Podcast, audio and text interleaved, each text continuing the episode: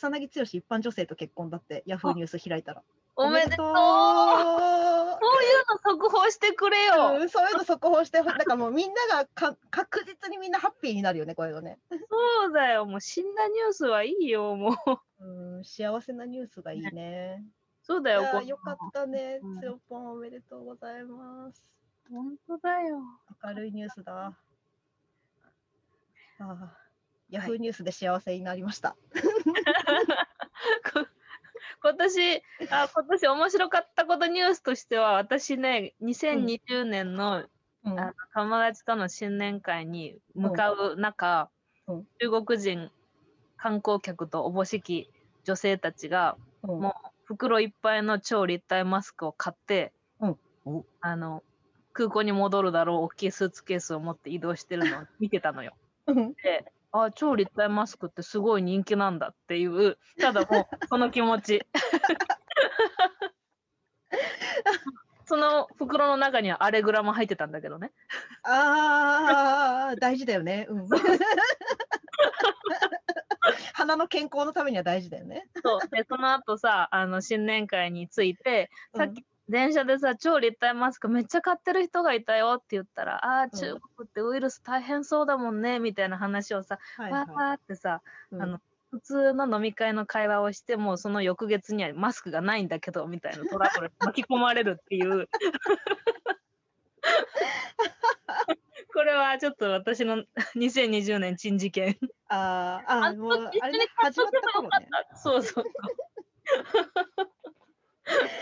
1月十何日とかだったんだよねそれやったのが。はいはいはい。その頃はまだあれだよ、対岸の火事だったもんね。そうそうそう対岸の火事であ大変だもんね帰るんだみたいな。うんうんうんうんうんうん。確かにね。そうそんな頃があったよね。ところがあってもまさかのマスク5万とかの事件があって。う真似して買っとけばよかったあの時 本当にね、まさかマスク、こんなさ、私花粉症だからさ、なんかうん毎年当たり前のように箱マスク買ってさ、うんもうなんかこう、この時期から対策としてさ、もうつけてっていうさ、まああったかいしいいやぐらいのさ、マスク嫌いだけど、なんかポジティブに捉えようと思って頑張ってつけてた頃が懐かしくてさ、もう今やないと不安で出られないっていうかさ、なんか世間の目も怖いし。ね。いや本当すごいよね。マスうんクは、マスクは本当にすごい一年だったね。いやー、すごい一年。こんなにマスクのことばっか考えてる年なんかまずないよね。うん。うーん。それでシャープのマスクがさ、当たったのね。あ、本当？うん。当たったの。で、うん一回当たったのね。うんで、えっ、と、で、なんか調子乗ってもう一回応募したの。うん。で、そしたらそれも当たったの。で、1回目はさ、買ったの。うんで、2回目は買わなかった。うん。そしたら、シャープのマスクに当選したけど、買うって言ってない人へっていう追いかけメッセージが来て、おう。もうシャープのマスクは売り売り場確保に困っているっていう。いや、そう、最近さ、なんだっけ、定期便始めてさ、あ、シャープ？そうそうそう。うんうんうんうん。で、なんか、あの、なんだっけ、当選して、私、小さめのマスクがさ、やっぱ欲しいからと思って、小さめマスクはさ、時々当たると買ってるんだけど、最近うん。2箱買えるようになったからさ、うん。なんか買って、買ったりしてて、うん。で定期便始まったよ、どうするって言ったら、親が欲しいって言うからさ、うん。まあ、親にはちょっと買って届けてるんだけど、うん。なんか、あれだよね、これでもさ、またひどくなるかもしれないしさ、うん。なんかシャープがこう、やめたって言わないために、ちょっと細々と応援し続けておいた方がいいんだろうなと思ってて。まあね、結構高価だからさ、そんなしょっちゅうは買えないけどさ。でもマスクの定期便ってすごい頭いいなって思って、うんうんうん安くないけど、うんあのー買わなきゃって思う自分の思考がダイエットできるなら申し込んでもいいやと思って、うんうんうんうんあのーまだやってないけどやろうかなと思ってるところ。あれ悩むよね、普通サイズとさ、小さめマスクってさ。なんか小さめの方が自分には最適だこなことは分かってるんだけどさ、うん。普通サイズにしておけば、なんか知人、友人、親兄弟ってさ、誰とでも、なんか子供以外だったら誰とでもシェアできるからさ、余らせても平気っていうのがあって、うん、で、それをなんかこう、じんわりずっと悩んでんだけど。私はいつも大きめサイズ。あ、本当に？うん。じゃあもう悩むのやめよう。はい、そう、兼ねる。そう兼ねるのかな？兼ねる？兼ねるって。まあ、私私そんなにあの呼吸器系トラブルあの 幸いにもないのであいい神経ね。質になってないんだよね。いやー。っていうか違うのよ。別にまああの、まあ、コロナも怖いけどさ、これからの時期、花粉もまあまあ怖いからさ、私、うんちうん。ゃんとね、ブロックしたいのよね。いや小さめマスク。やっぱでそう小さめマスクの方がさ需要少ないからさ、うん買いやすいんじゃない？ああ、そうかな。あ、でもね、なかなか当たんなかったよ。あの生産数が抽選だった時。少ないのかな？あ、それもあるかもしれないね。うん。うん。いや、でもシャープは面白いよね。あの、その後さ、なんだっけ、あの、フェイスシールドとかさ、売り出してたじゃん。あ、そうなんだ。そう。でさ、なんか、うんまあまあ高くて、あの、普通にうんアマゾンとかで売ってるさ、なんかあの、うんしょうもないやつだとさ、なんか数百円とかで買えるのがさ、うん。あ、数百円は言い過ぎかな、1000円しないくらいで買えるのがさ、まあ2000円くらいするの、フレーム付きで。うん。で、なんか、あの、まあ、シャープだしなと思って結構こう、冷静に見てたんだけど、うんこの前なんか親が今日、またあの、先生やってるからさ、うん。あの興味を示し出して、なんかやっぱ曇ってると学生の、学生とのコミュニケーションになんか支障が生じるとか言い出して、うん。で見てたの。で、そしたら意外となんかすごく、なんかこう、頑張って作ってるみたいで、うん。なんか液晶を作るときに、なんか画面って反反射してさ、こう後ろが映り込んでしまったりするじゃん。うん。で、それをなんか阻止するための、なんか何らかのコーティングをしてるらしいの、シャープのテレビって。で、その技術が、なんかすごい頑張って開発したやつを、なんかそのフェイスシールドに使ってるらしくて、うんだからなんか映り込みが少なく、うん。なんか視界がクリアに保たれやすいんだって。へえ、でもいいね。うん、だそれすごいいいなと思って。うん。で、それを言ったら、なんか親も、え、そんそれは良さそうだから買うってなって、まあまあ効果だよって言ったんだけど、こんな買ったんだけどさ、まだ届いてないから実際に試してないからうん。わかんないけどさ。そうそう。なんか意外とその、なんだろう、電子機器、なんだっけ、富士フイルムはさ、うん。なんだっけ、えっと、フィルムを作る技術をさ、化粧品に使ってたかと思ったら、アビガン作っちゃったしさ、うん。うなんん。か、すごいよね。うん。その電子機器メーカーとかの技術って。やっぱりさ、なんか、いっぱい試行錯誤した結果が、うん。つなが、なんかそういう、こう、社員の体験がさ、うん。あのー生きてるんじゃないかなって思う。ああ、うん。確かに。すぐ他にも転用できるっていううんふうに考えられる？うんうんうんうんうんうん。これだけじゃなくて。そうね。うん。だいい会社だよね、ありがたいことにって思って。っうん。ていうこと言ってると、シャープの広告とかのあれが来るのかな。そうですね。はい。シャープさん、ありがとう。シャープはドラッグストアに売り場作ってもらった方がいいんじゃないですか。確かに。高いから売れないかな。あードラッグストアにあるとちょっと買えないかもね、なんか価格差が。伊勢丹デパート。成城石井だったらいいんじゃない？あと、ナチュラルローソンだったらいいかもしれないね、あちょっとちっちゃめのパッケージ作ってさ、5, 5枚とかのさ。そうだね。売り場確保に。うん。ねね。その、シャープのマスクをさ、購入するとき、シャープの EC サイトのアカウントをさ、あ、あの不思議なサイトね。行ったら戻ってこれないみたいな。あれさ、ほんと不思議だよね。これ、うーん、売ってるものもそれぞれだし、なんか、アクセスしてたらもうなんか迷子になるし、みたいなそ。うそうそうそう。で、なんかさっきまでいたはずのページからなんか外れると二度と戻れないみたいな、こ最初からやり直し。こなのかこれはちゃんと言ってるのかって、そうそうそう不安になる。で。しかも、なんかよくわかんないポイント溜まってんだよね。なんか、どこで使えるのかわかんないやつ。ヘルシオ変えるんじゃない？え？ヘルシオってシャープだよね。だと思う。これ間違えたら広告来ないよ。シャープの家電とか何があったっけって。プラズマクラスター的なやつはシャープなんじゃないの？わかんあ。そうだね。じゃあ、その、このポイントでプラズマクラスターだ。空気きれいになるじゃん。シャープの家電。何の話だったっけ？あ今年今年の面白かったことニュース。面白かったことにマスクマスク。マスクはまあまあ面白かったな。ねえ。マスクか。超立体って本当なくなったもんね。今もうあんのかな？ある？え、たまーにしか見ない。うんうんうんうん。あとさ、なんか今まで買ってた、やっぱなんかこう、痒くならないやつがいいなとかって言って、なんか多分折り目とかがあるんだと思うんだけど、うんうん同じところの買っても、なんかさ、うんここの真ん中のワイヤーがないのね。なんか地味にこう、いろいろこう、省エネ化というかさ、エコ化してて。うん。そう、やっぱこれ大事なの、真ん中のワイヤー。空間を保つためにね、空間を保つために大事なのね。大事大事。そう立体はさ、そういう意味では空間がこうちゃんとさ、作られるちゃんとあるからね。うーん。そうなんだよね。超立体はやっぱ。な、超立体。超立体ユニチャームだよね。ユニチャームか、そっかそっか。シャープじゃないね。うん、シャープじゃないね。いや、私マスクさ、あの、うんもう何もこだわりがないからさ、うんロハコであまとめ買いしてたらね、ロハコオリジナルみたいなの作ってたのね、うんうんうん。あの、コロナ以前は。うん、でもそれがなくなっちゃった。ああ、そうなんだ。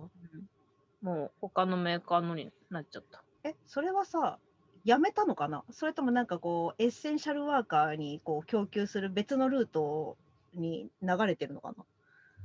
いや、わからない。まあ、どっロハコのさ、箱に入ってたけど、は箱だけさ、ロハコ用になっててさ、どっかのメーカーのさ、OEM なんだろうなって思うから、ももうその契約自体やめたみたいな。あローハコに流すより他の方が早いわみたいなさ。あー。よくわかんないけど、うん、前買ってたやつは買えもう、なくなった。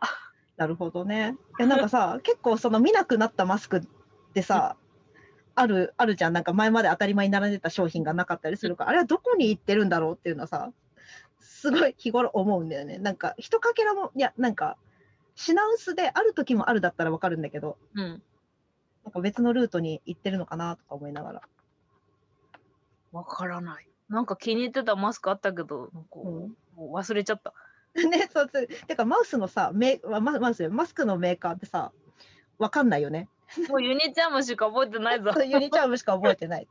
あと白弦ぐらいね。知らない。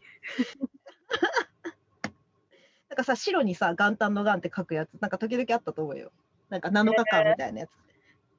ちょっとじゃあ在庫調べてみるか。どのやつがあるか。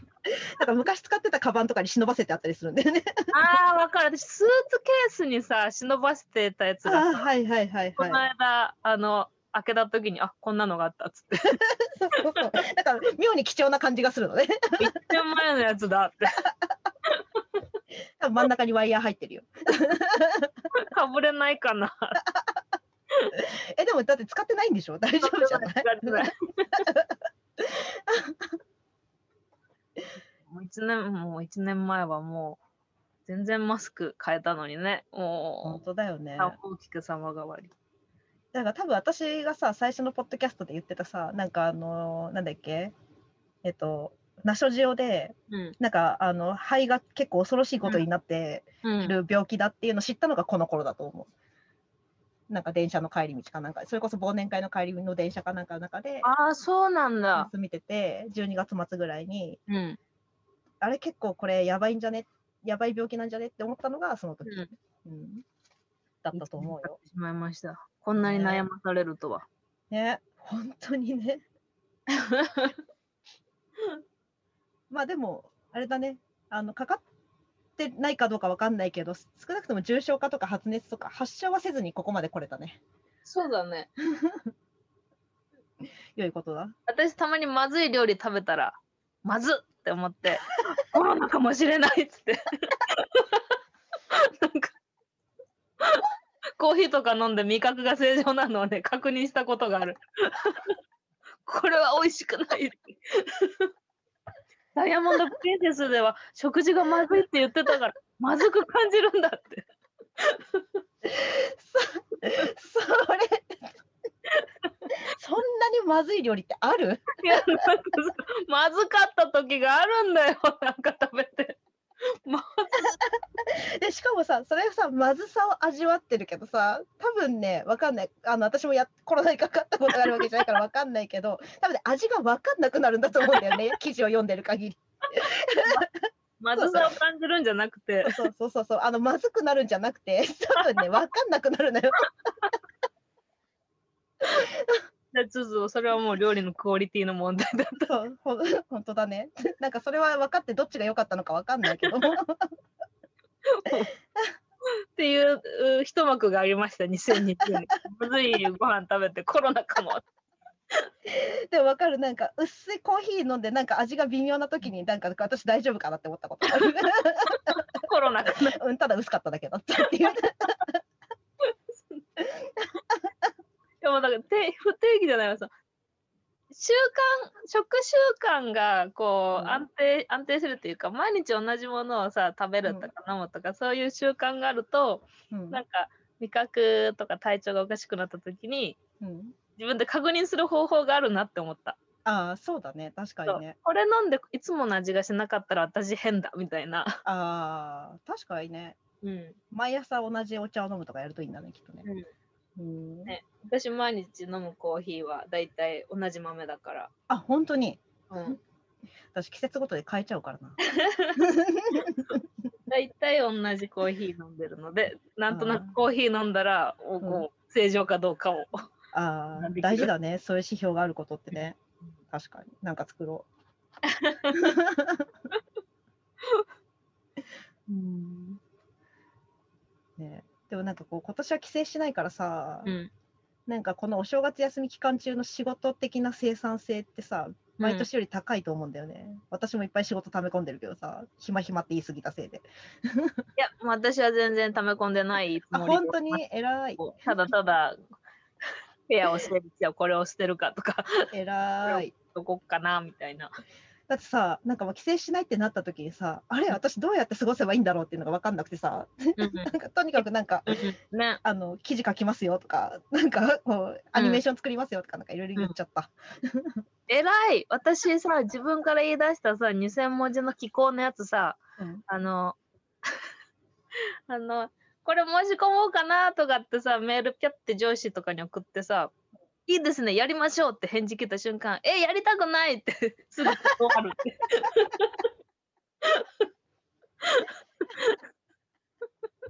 2500も書けないって。2500ってどんくらい？えー、原稿用紙8枚。原稿原稿用紙の規模かもう忘れたよ原稿用紙あの普通のデフォルト設定のあのワードのあれで言ってくれない？それはわかんない。それはわかんないけど。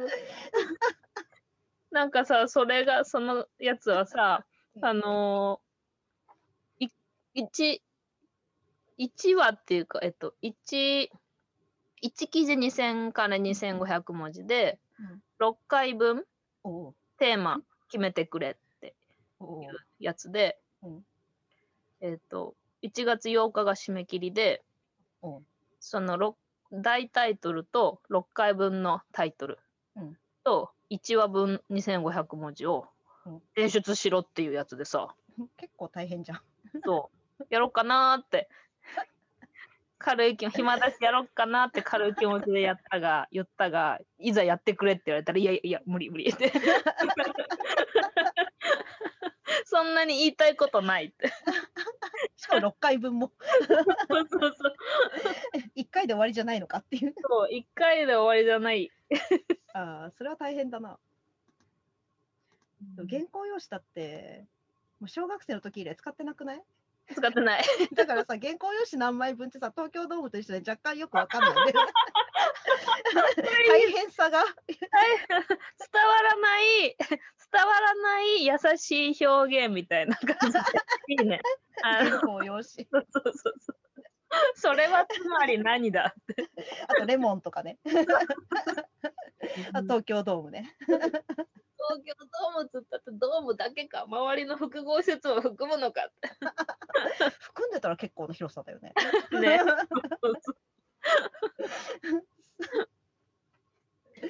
いやーねみんな年末年始何やるんでしょうか？何やってんだろうねなんかまあ、相当動画サービスには人は流れるとは思うけど。あそう、それの受け口って言ったらまあ、都合いいけどさ、そういうスペシャル番組みたいなのさ、企画してるよね。ああ、テレビで？いや、各 YouTube で。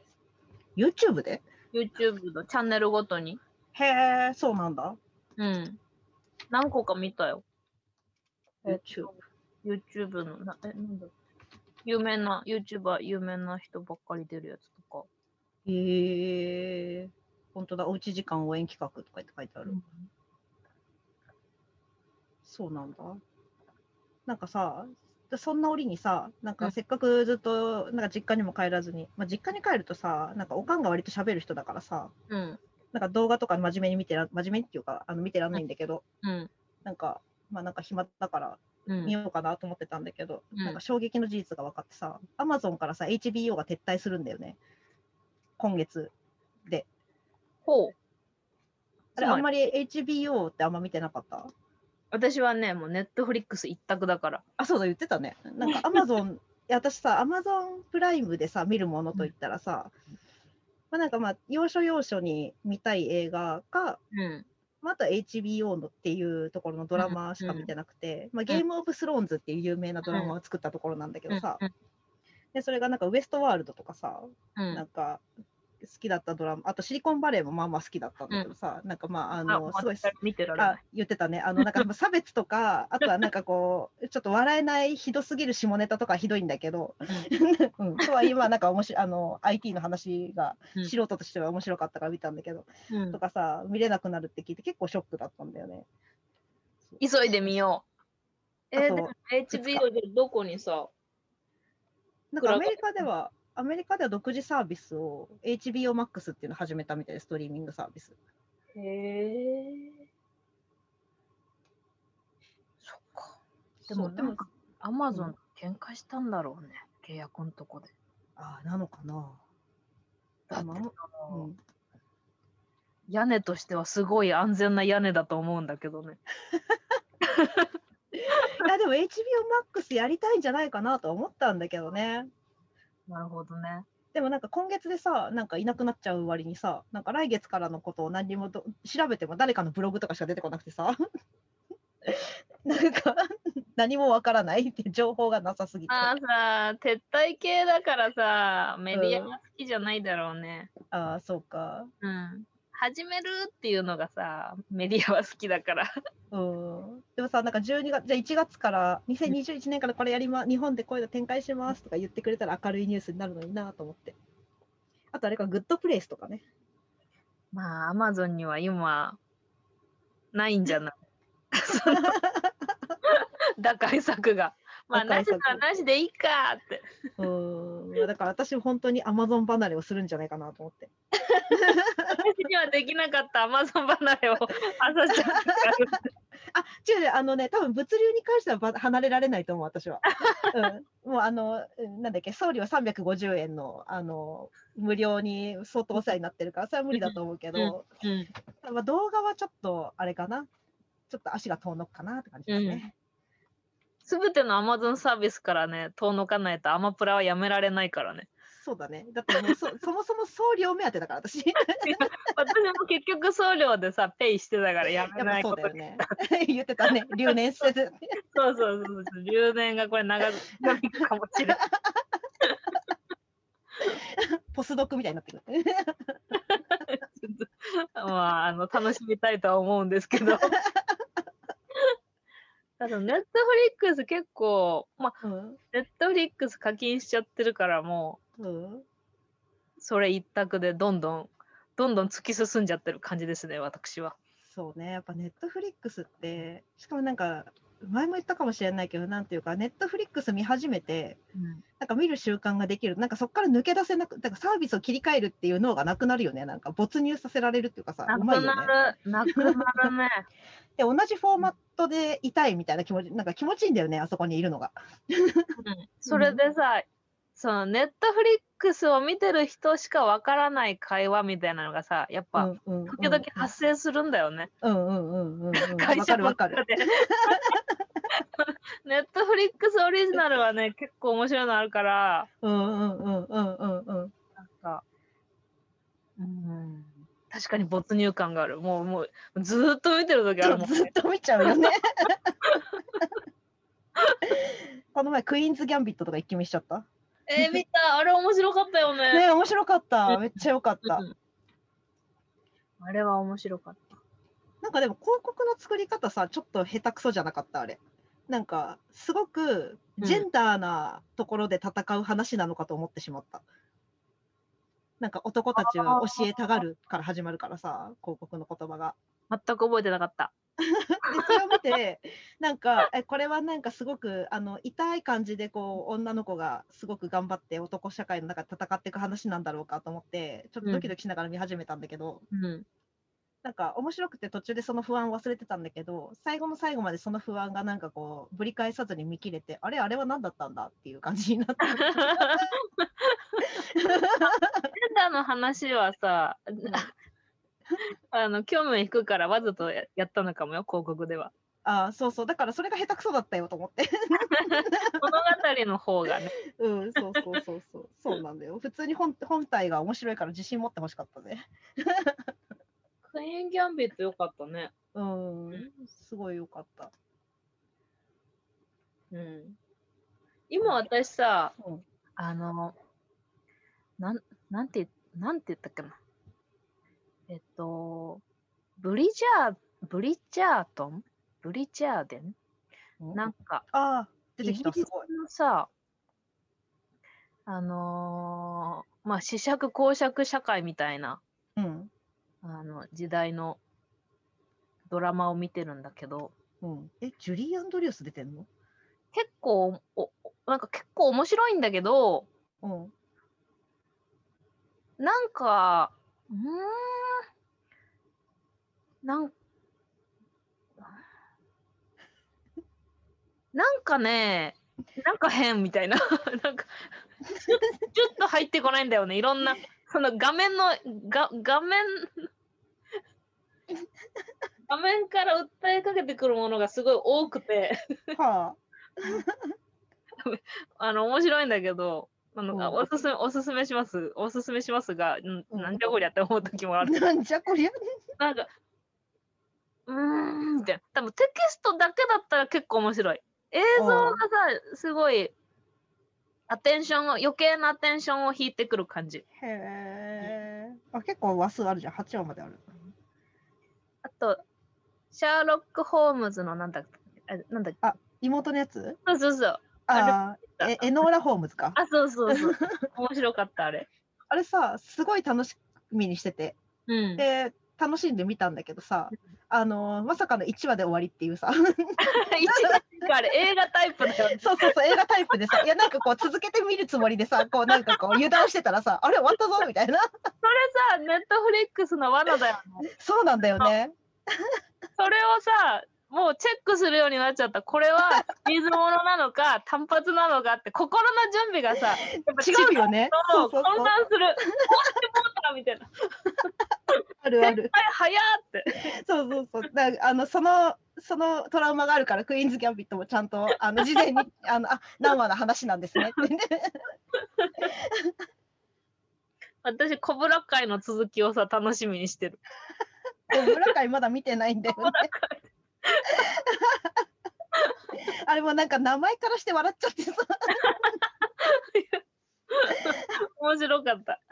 マジか。えーうんこの休み中に見るかなそしたら。うん、あいいと思う。すごいいいと思う。コブラ会。コブラ会。タイトルのインパクトに負けてそれ以上踏み込めてなかったけど。コブラ会は上の世代の人とも話ができるよ。ああ、なるほどね。その感じはわかる。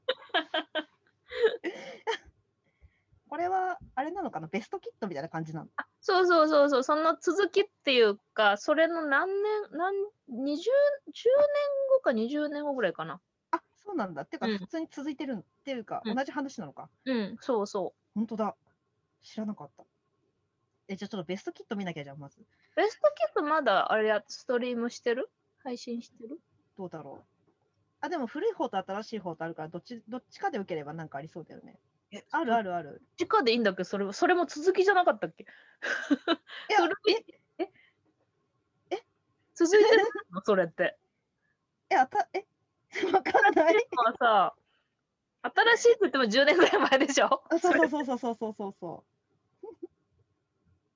そその新しい方、そうそう、ベストキットはしばらく前は配信してたのを見つけたんだけど、う。80年代の方はあるっぽいよ。あ、今ある？じゃあ、うん全部見れるのかもしれない。うんうんうん。うん。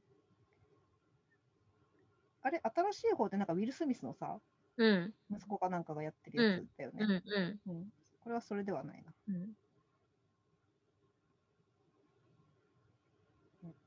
やっぱネットフリックスすごいよね。なんかあの、お試し期間でさ、ディズニープラスとかもやってみたんだけどさ、うんまあ、別にコンテンツの中身は明らかに違うから別にそれはいいんだけどさ、なんだろう、インターフェースの、なんかちょっと戻れるとかさ、あー、なんか一番ネットフリックスがすごいと思った、やっぱ、いろいろ使ってみて。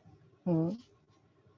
確かに私、アマプラのインターフェースね、やりづらいなって思ってたんだよね。ああ、そうね。あれもやりづらいかもしれない。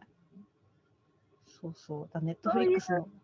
もうさ、そういうちょっとした心理、心理バランスでさ、うん。やっぱこっちにしようみたいなさ、うんうんうんうん。そうなんだよ。なっちゃうんだよね。そうなんだよ。なんかちょっとハードルがあるとさ、すぐ楽な方に流れてしまうからね。いや、ネットフリックスは本当すごいよね。いや、怖い時代だわ、これ。さ、ちょっとのミスも、その業界で1位になるには、ちょっとのミスも許されないみたいなさ、感じになってる気がする。いや、それだから、あの、あれよ、シリコンバレーの世界観。いや、あれもうがあれが現実だともう辛すぎる。もうそう、すぐに足をすくわれるから。いもう怖くて見てられん、もう。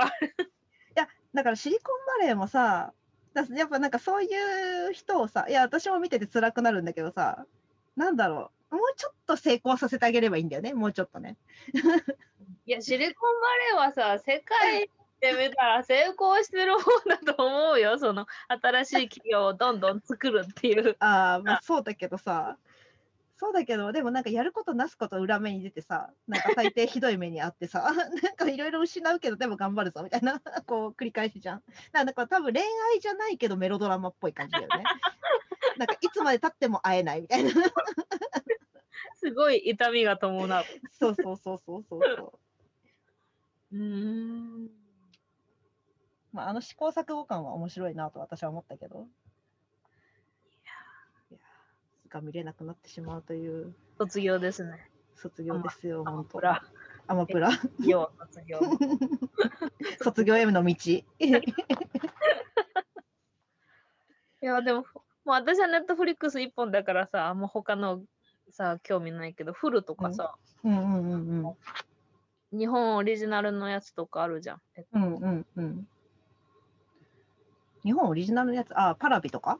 そうそうそうそあとなんだっけ ?FOD とか？う。うん。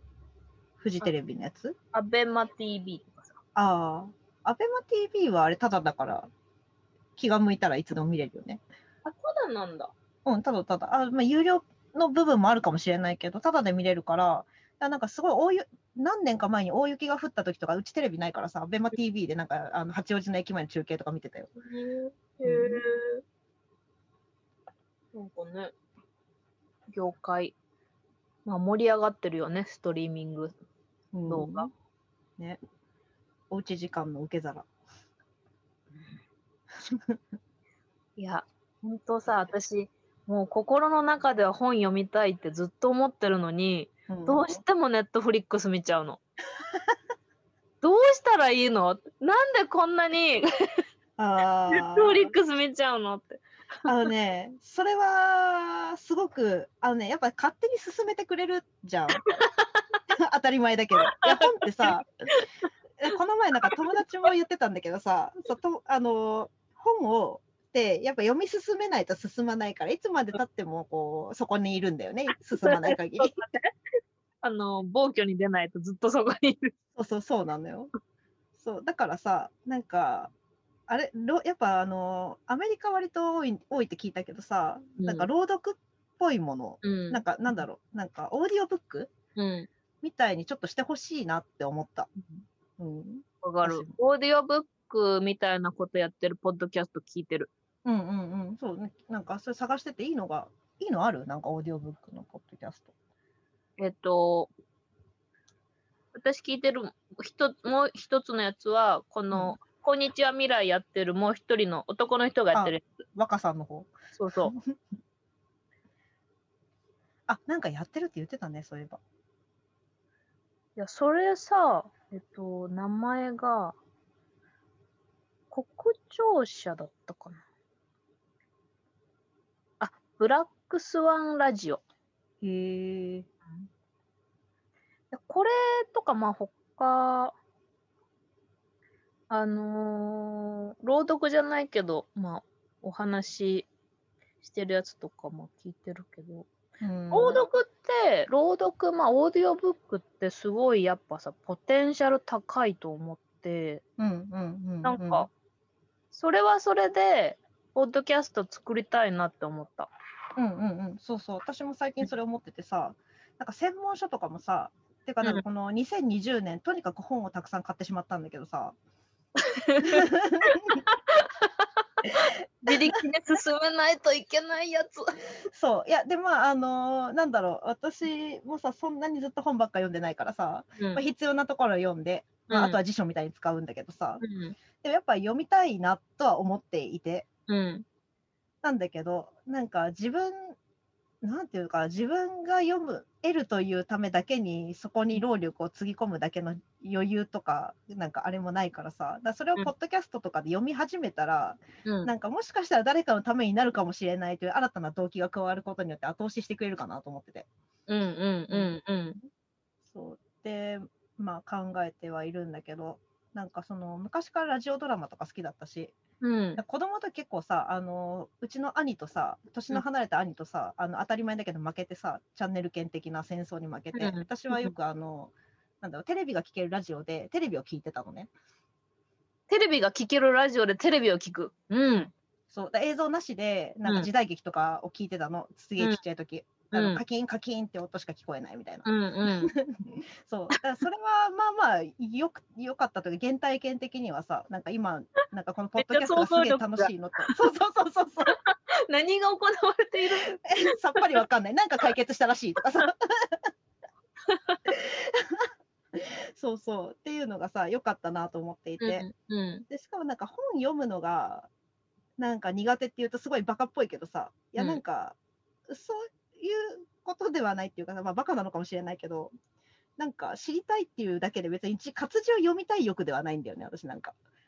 中あ身が知りたいだけで。あ、なるほどね。そうだから別に活字を読むという体験が欲しいわけじゃないから今してないんだと思うんだけどさ。うん。そうそう。まあ、だからなんか、音声、音声でいろいろやってくれたらいいのになって思思い、なんうんか自分でもやってみようかなってなんとなく思っているという状態ですな。じゃあなんか交代で、交代で配信すれば、いいね、それモチベーションが下がらなくていいね。そうそうそう。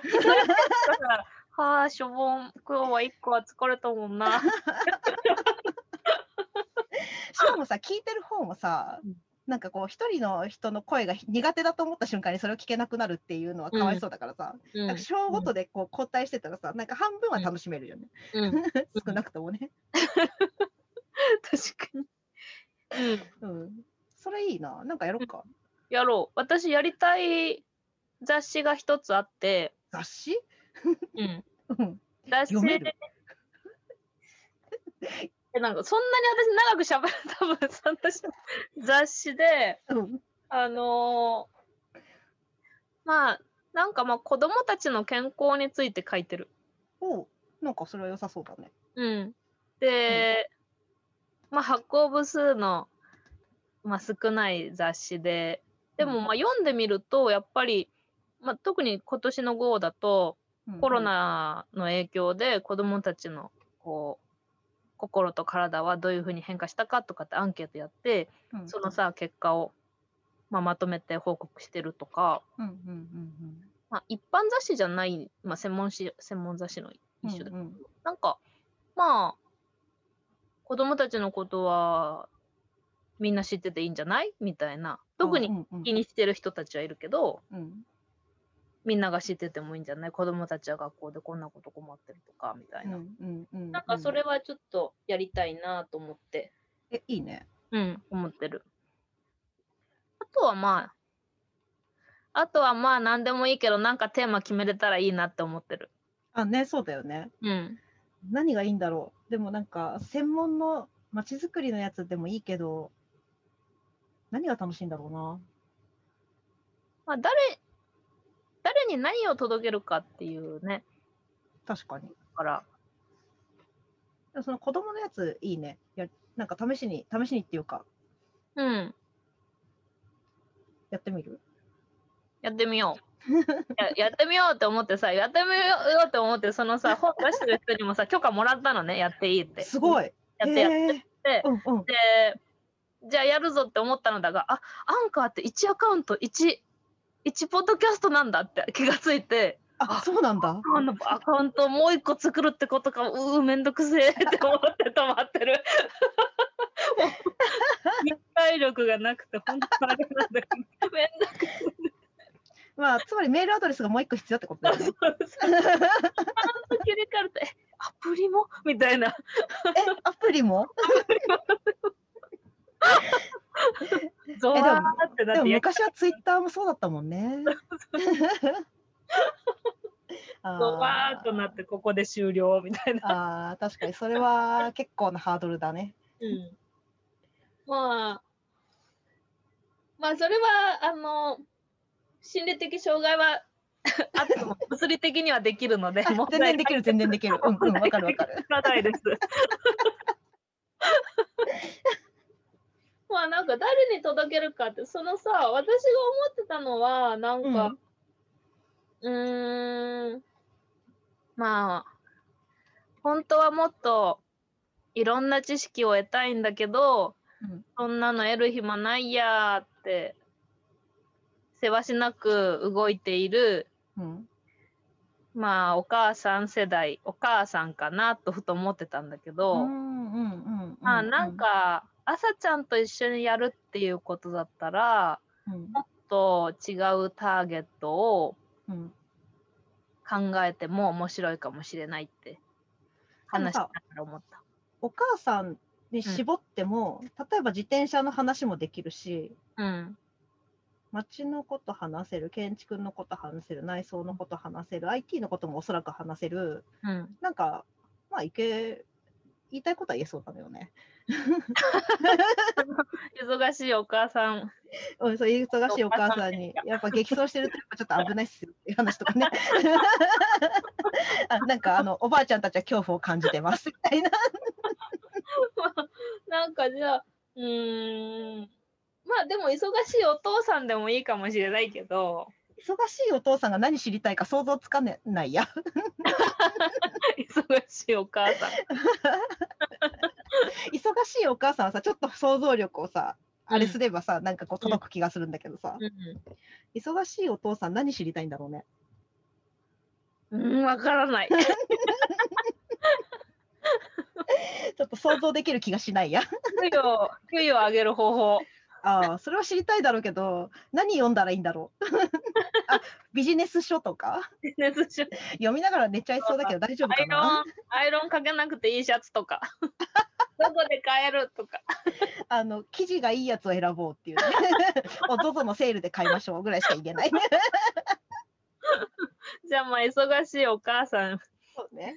忙しいお母さんに向けて、うん。えー、ちょっと、ちょっとした知識提供って感じか。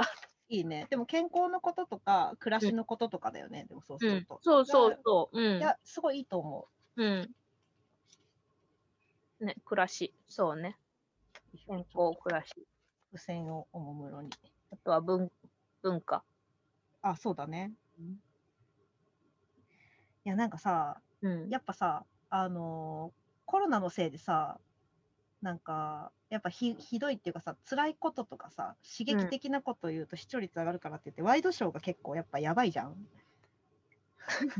頼りすぎなって感じだよね。そう私なんか恐怖心だけ植え付けて何言ってるかよくわかんないでそれ結局なんて言ってたのって聞いても、うん。いや私が直接見てるわけじゃないからしかも私もわかんないんだけど、うん。なんかすごいこうなんとかさんっていう人がコメンテーターで出てなんかこうこういうふうに恐ろしいこと言ってたって話を聞くんだけどえじゃあどうしろっていうふうに言ってたのって言ったらよくわかんないみたいな。あ伝わってないみたいな。そう。でなんかやばいやばいってみんな言ってるだけの状況が作り出されてるのやばいからさ、うん本当悲しい。もう、ごめん楽しいことに話そうと思ってた。いやだからこういうね 企画でね。いや、ほんとさ、あのーもう2020年は日本日本の課題も露呈してきたなって、より露呈してきたなっていう感じもしてる。そうだね。そうそうそうね本当に。なんか識字率は高いけど、考える力っていうのはやっぱりうん。あの低下してるんじゃないかなとか、うんうんうんうん。あの私が活字活字読めない問題、その この本を読もうとしてももう5分で飽きるみたいな、こういう、この私はですね、もうだいぶ教育された人間だと思ってるんですけど、そうね結構な 結構なところが出てるもんね教育されてきた方の人間だと思うんですけども、このざまだといううん日本の問題ですよ。本当だよね 本当だよね本なんならもう子供の頃から好きだったし、今でも読むの好きだけど、集中できない。うーんそうなんだよねなんかいろいろなるしさうん。そう。う んそうそうそうそうそう。そうなんですよ。これがトリスタン・ハリスの言ってた問題なんですよ。ああなるほど、みんなもういろんなもううん、アーファのサービスがアテンションの取り合いをしている。確かにだから そう私はこれ これ本を読むの全然集中できない。もうそう私だってとうとうさ iPhone の通知をすべて切ったからね音も鳴らないバイブも鳴らないにして素晴らしい。ただその代わりあのそういうのが大事な時には常にスマートウォッチをつけてるからこれが震えるから一応気づくは気づくんだけどであそうするとねなんかいちいちものすごいビクってしてたっていうのが気がついた、うん。ならなくなって初めてバイブですら。うんわかるわかる。私も Apple Watch してるけど、それの通知はもう家からの電話しかならなくした。それ賢いね。でもまあ時計は便利なので毎日してる。矛盾があるんだけど。あ分かる分かる時計は便利なのでしてるけどね。そうそうそう。Apple Watch はめちゃくちゃ便利なので毎日してるんだけど、あ通知は来ない。ーそうなんだよね。てか、アプローチ電話も出れるもんね、実は。電話も出れる。そう。いやーだからそう日本、まあ、日本だけじゃないかもしれないけど、うんなんか考える力がある人とない人の差は開いてるんじゃないかなといや、それあると思う、本当。思って、そのワイドショーだってさ、そうやって過激なことばっかり言って、恐怖に、恐怖を煽って、うん。ああ、そして聞いてる人、とにかく怖いんだ、どうしよう、以上、みたいなさ、こりゃいかんって。うん、それはいかんよね、本当に。うん。いや、いや、でも面白そうだな、新しい企画。うん。ななんかさ、こう、自分、自分自身はさ、もう生きていく中では、英語力はもっと高めないといけない。まあいろんなものを高めないといけないと思ってるけど、英語力は絶対高めないといけない。なんならもう、何カ国語も喋れた方が自分にとってはさ、美があるって思ってるけど、うん。あの、じゃあ、今、子供たちはさ、英語教育、さ、あれ、小学校からやってるの？中学校からやってるのかな？小学校からやってる小。学校からやっててさ、あの、喋るっていううん。うーことに、我々世代よりもフォーカスした教育のカリキュラムでさ、うんやけど、や、やっているらしいけど、うん。なんかどれぐらいその、まあ、語学に興味が持てる教育になってんのかなっていうのはさ、うん。気になるんだよね。なんか小学校英語とかは、割と教材とか見せてもらってるけど、うん。どうなんだろうね。あれで語学教育をがいいかっていうと、なんか昔、えっと、ホームパルってあったの、なんかお家で、なんか公文式みたいなやつのお家で、なんか英語を教えるシ。ステム？牛の？違うと思う。あ、えっと、意味は同じかもしれないが、あの、ち、ち、あの、サービスは全然違う。あの、死後は別。うん。牛の方がだいぶ後。そう、うん。えっと、そう、うん。ほんなんか、くまあ、公文式の英会話教室みたいなやつを、私がめっちゃちっちゃい時にうちのおかんがやっててさ、うん。で、それはね、なんかもうその教室に手伝いとか、なんか後片付けついでになんか連れてかれたりしてたんだけど、すっごい面白くて、なんか英語のアルファベットのさ、なうん形の、なんかもうお風呂に入れても大丈夫な感じのおもちゃ的なやつがもういっぱいなんか飛び交ってて、それでくっつけて遊べたりとかさ、もうとにかくだからその頃は私もうアルファベットに親しんでさ、なんか、うん。あのセサミストリートしかみあのを見て、うん。あなんだっけ、えっと、お母さんと一緒はよくわからないけど、セサミストリート毎週見てるみたいなさ、子供でさ、うんで、なんか使ってたけど、その後、小学校で一切切り離されみたいな感じだって、まあ、なんかそこで、まあ、あのいわゆる普通日本人になっていったわけだけど、なんかそのその時のあのワクワクさが、今のそのあのパワポの中に、今の小学校教英語のあのパワポの中にあるかなって思うと、なんか中学での最初で習う漢字のやつが、より噛み砕かれていっただけって感じがするから、ちょっとうん。あれ、わかんないね、あれが優れた教育かどうかは。ねなんかさ、やっぱ、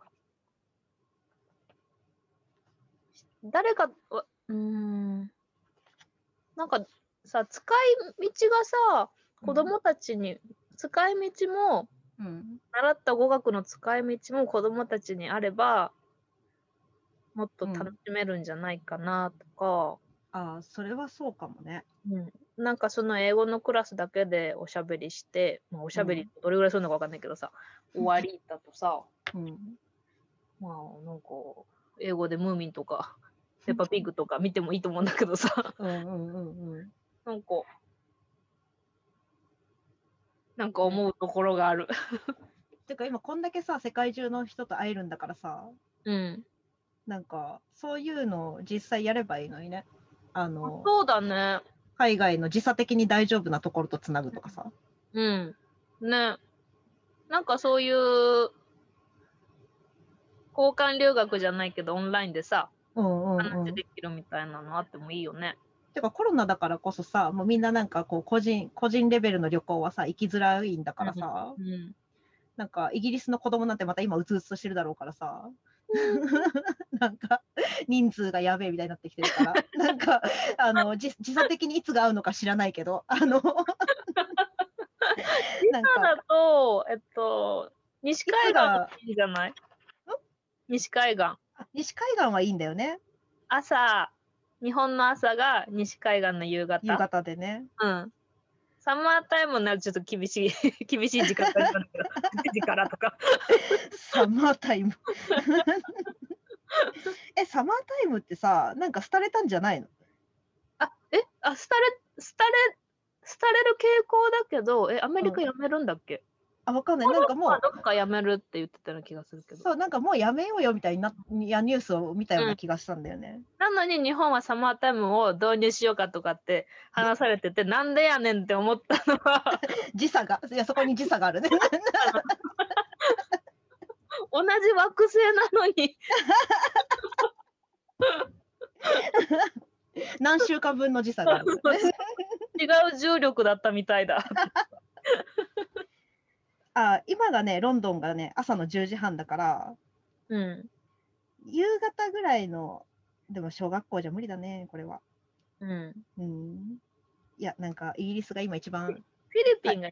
大変そう。ああ、そうね。うん。あフィリピンぐらいだったらさ、日本語を覚えることにもちょっと面白がってくれそうだしね。うん。なんか日本と距離が近いし、うん。来る可能性もあろうかと思うから。かそういうのやればいいのにな。ね確かに。うん。うん。なんか私一番英語自分が喋れたと思うのが中学の時でさ、うん。なんかオーストラリア人の英語の先生がさ、来てしょっちゅう喋ってて、うん。喋らせてくれてて、うん。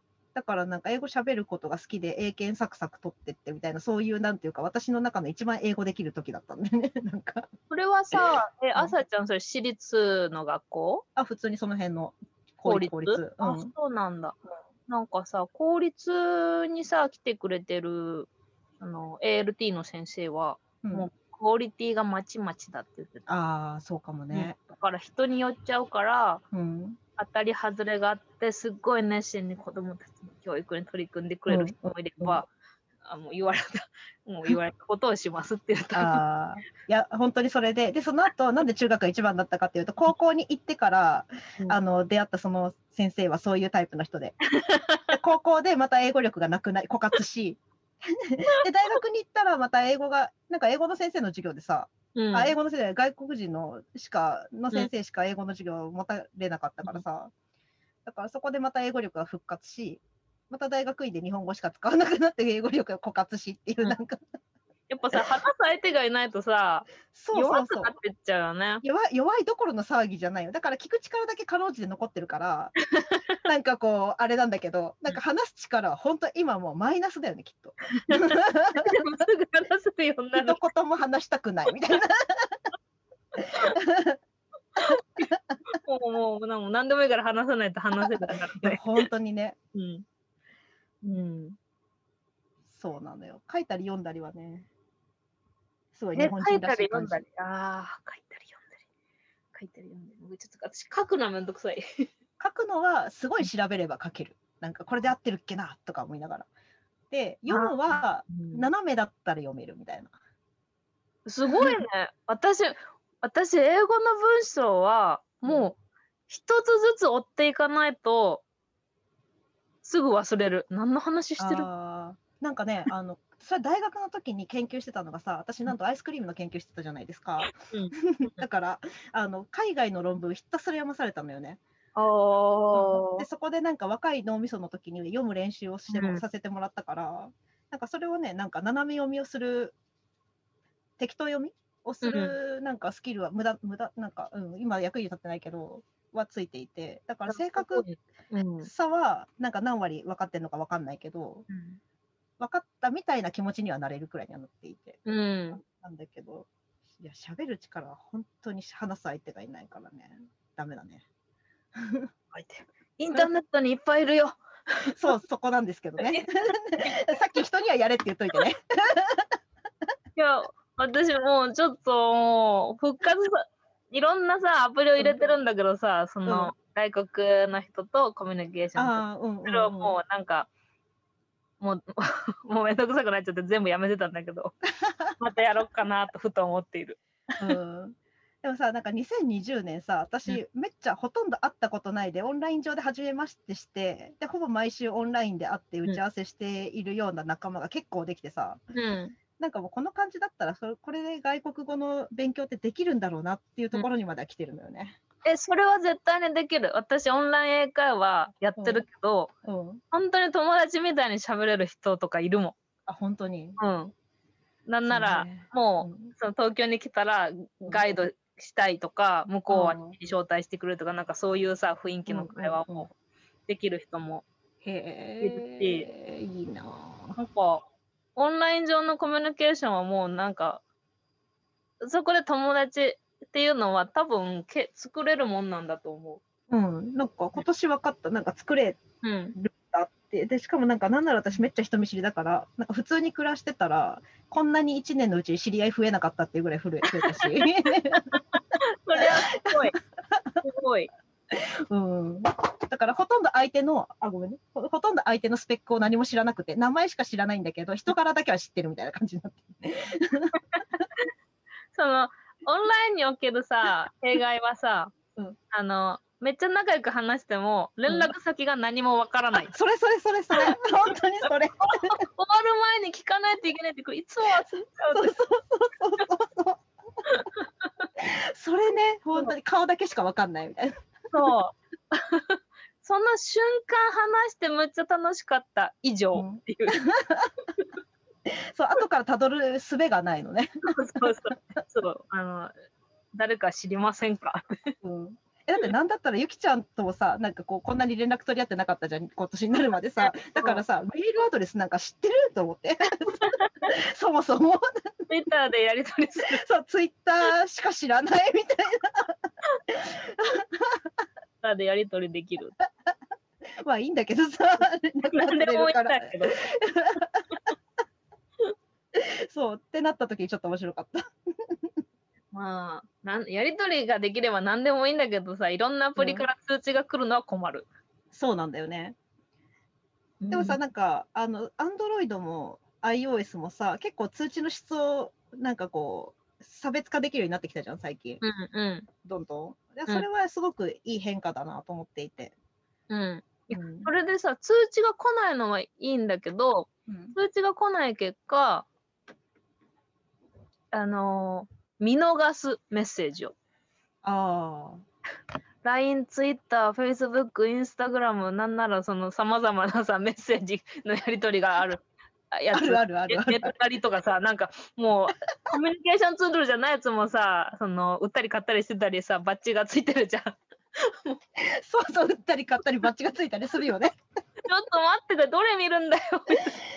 でさ、あとさ、あのーなんだろう、通知消してる時にちょうど入ってきたやつを一瞬だけ見て大事だったっぽい感じがするのに 消しちゃって、なんだかわかんなくなるとかね。そうそうそう、どこ、何が通知来てたの？ってまたセンターを見るっていう。そうあるあるある。彼はよくやってる通知センターを見るっていう。そうそう、通知センター見る。だからさ、通知センター削除してる時に、なんかね、あのちょうどよく絶妙にそこに入ってきたりするんだよ。うん今、なんとかさんって書いてあった気がするけど、何？と思って。削除ボタンを押した瞬間に1秒前に入ってきてるって。そう、あれだよね、それね。いやそうなのよ。だから通知、現代人はあれだね、通知マネジメントは結構大事よね。通知マネジメント大事だね。う。うんんほんとそうでもなんかね、多分これ、アンドロイドの方が若干優秀なんじゃないかなって、うすうす思ってるんだけど、なんか、鳴る通知と、なんか、そっといるだけの通知をね、分け分けて設定できるのね。あーあ、でもそれ iPhone もできると思うな。で、iPhone もそれ自体は分けることはできるんだけど、それの通知センター上でも分かれてるの。こうこっちは鳴る方の通知ですよっていうゾーンがあって、で、その下にサイレント通知ってゾーンがあって、あで、それが分かれてるから、下にあのサイレントゾーンにあるやつは適当なやつだからほったいほっといていいから、上だけ処理すればいいみたいにっていうのはできるから、それはちょっとね、嬉しいところよね。ーなるほど。うん。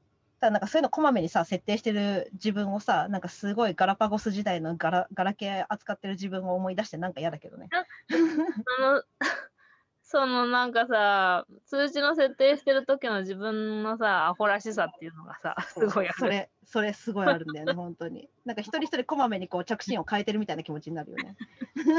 もうアプリ入れすぎだろ、自分でデリートしたろか、みたいな。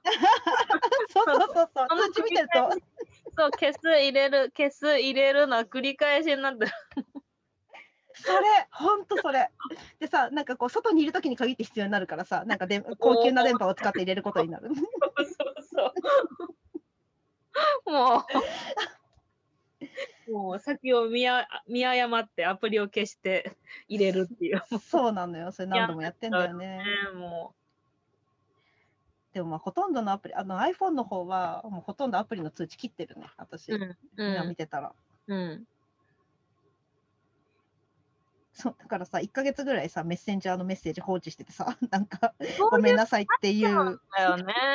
なんかさ、あとアプリをさ、アップデートしたらさ、ログ、ログアウト勝手にされてて、ああ、はいはい。通知さえ来ないってやつとかさ、あるある。やめてくれよ。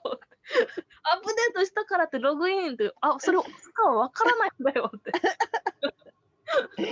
そうなんだよね。でもそれもさ、いちいちアップデートするために言われても嫌だから、どうしてくれりゃ私は満足なんだっていう答えも見えないっていうね。こんな、こんな。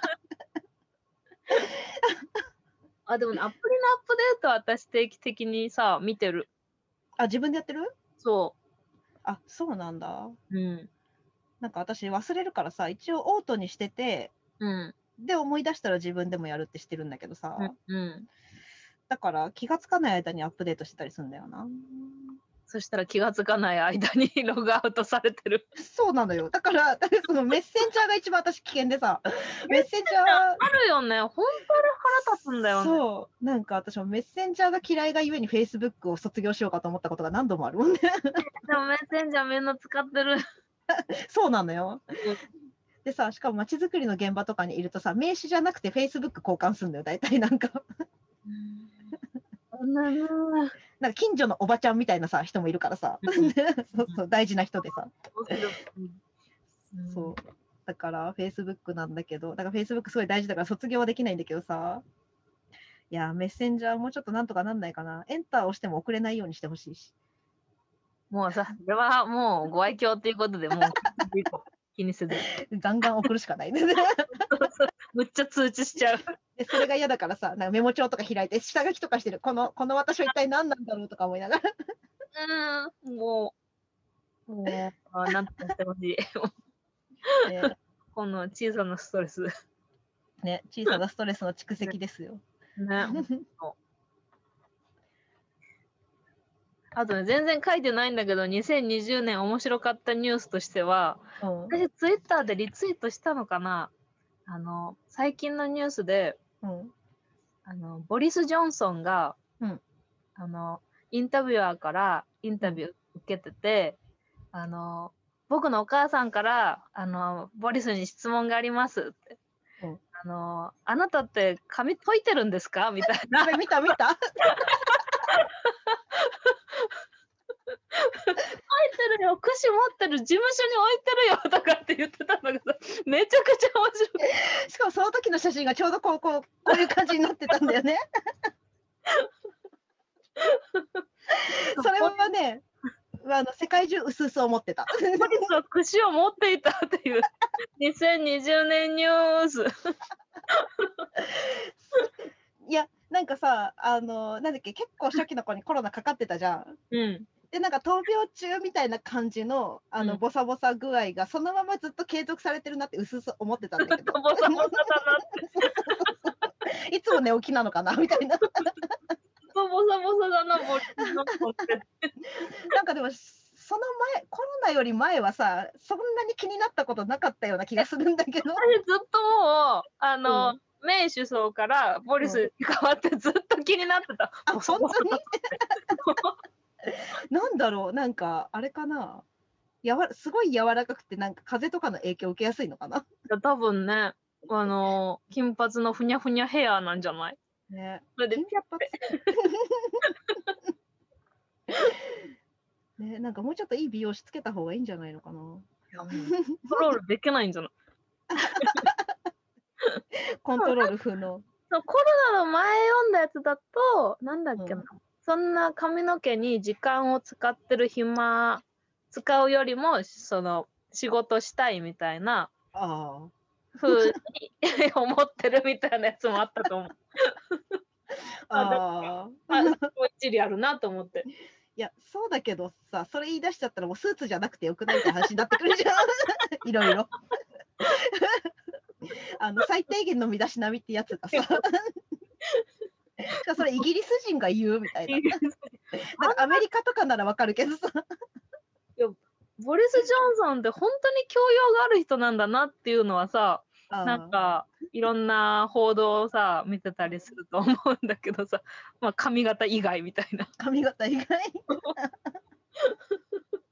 いやでもさあのさっき言ってたさ「こんにちは未来」でも言ってたけどさ、なんかトランプがさ自分がコロナにかかったっていうことを全く活用できなかったみたいな話してたじゃん。うん。でそれをさボリス・ジョンソンがさすごくこうなんかこうな支持率とかさそういうのを追い風にしてたしさ、うんうん。うんなんかあのーコロナになってすごく極右だって話ではあったけどコロナになって頑張っているなとは思いつつさ なんかこの髪型ね 串持ってた。て。ね2020年最もほっこりしたニュースかもしれないこれ。印象的なニュースで思わずリツイートしました。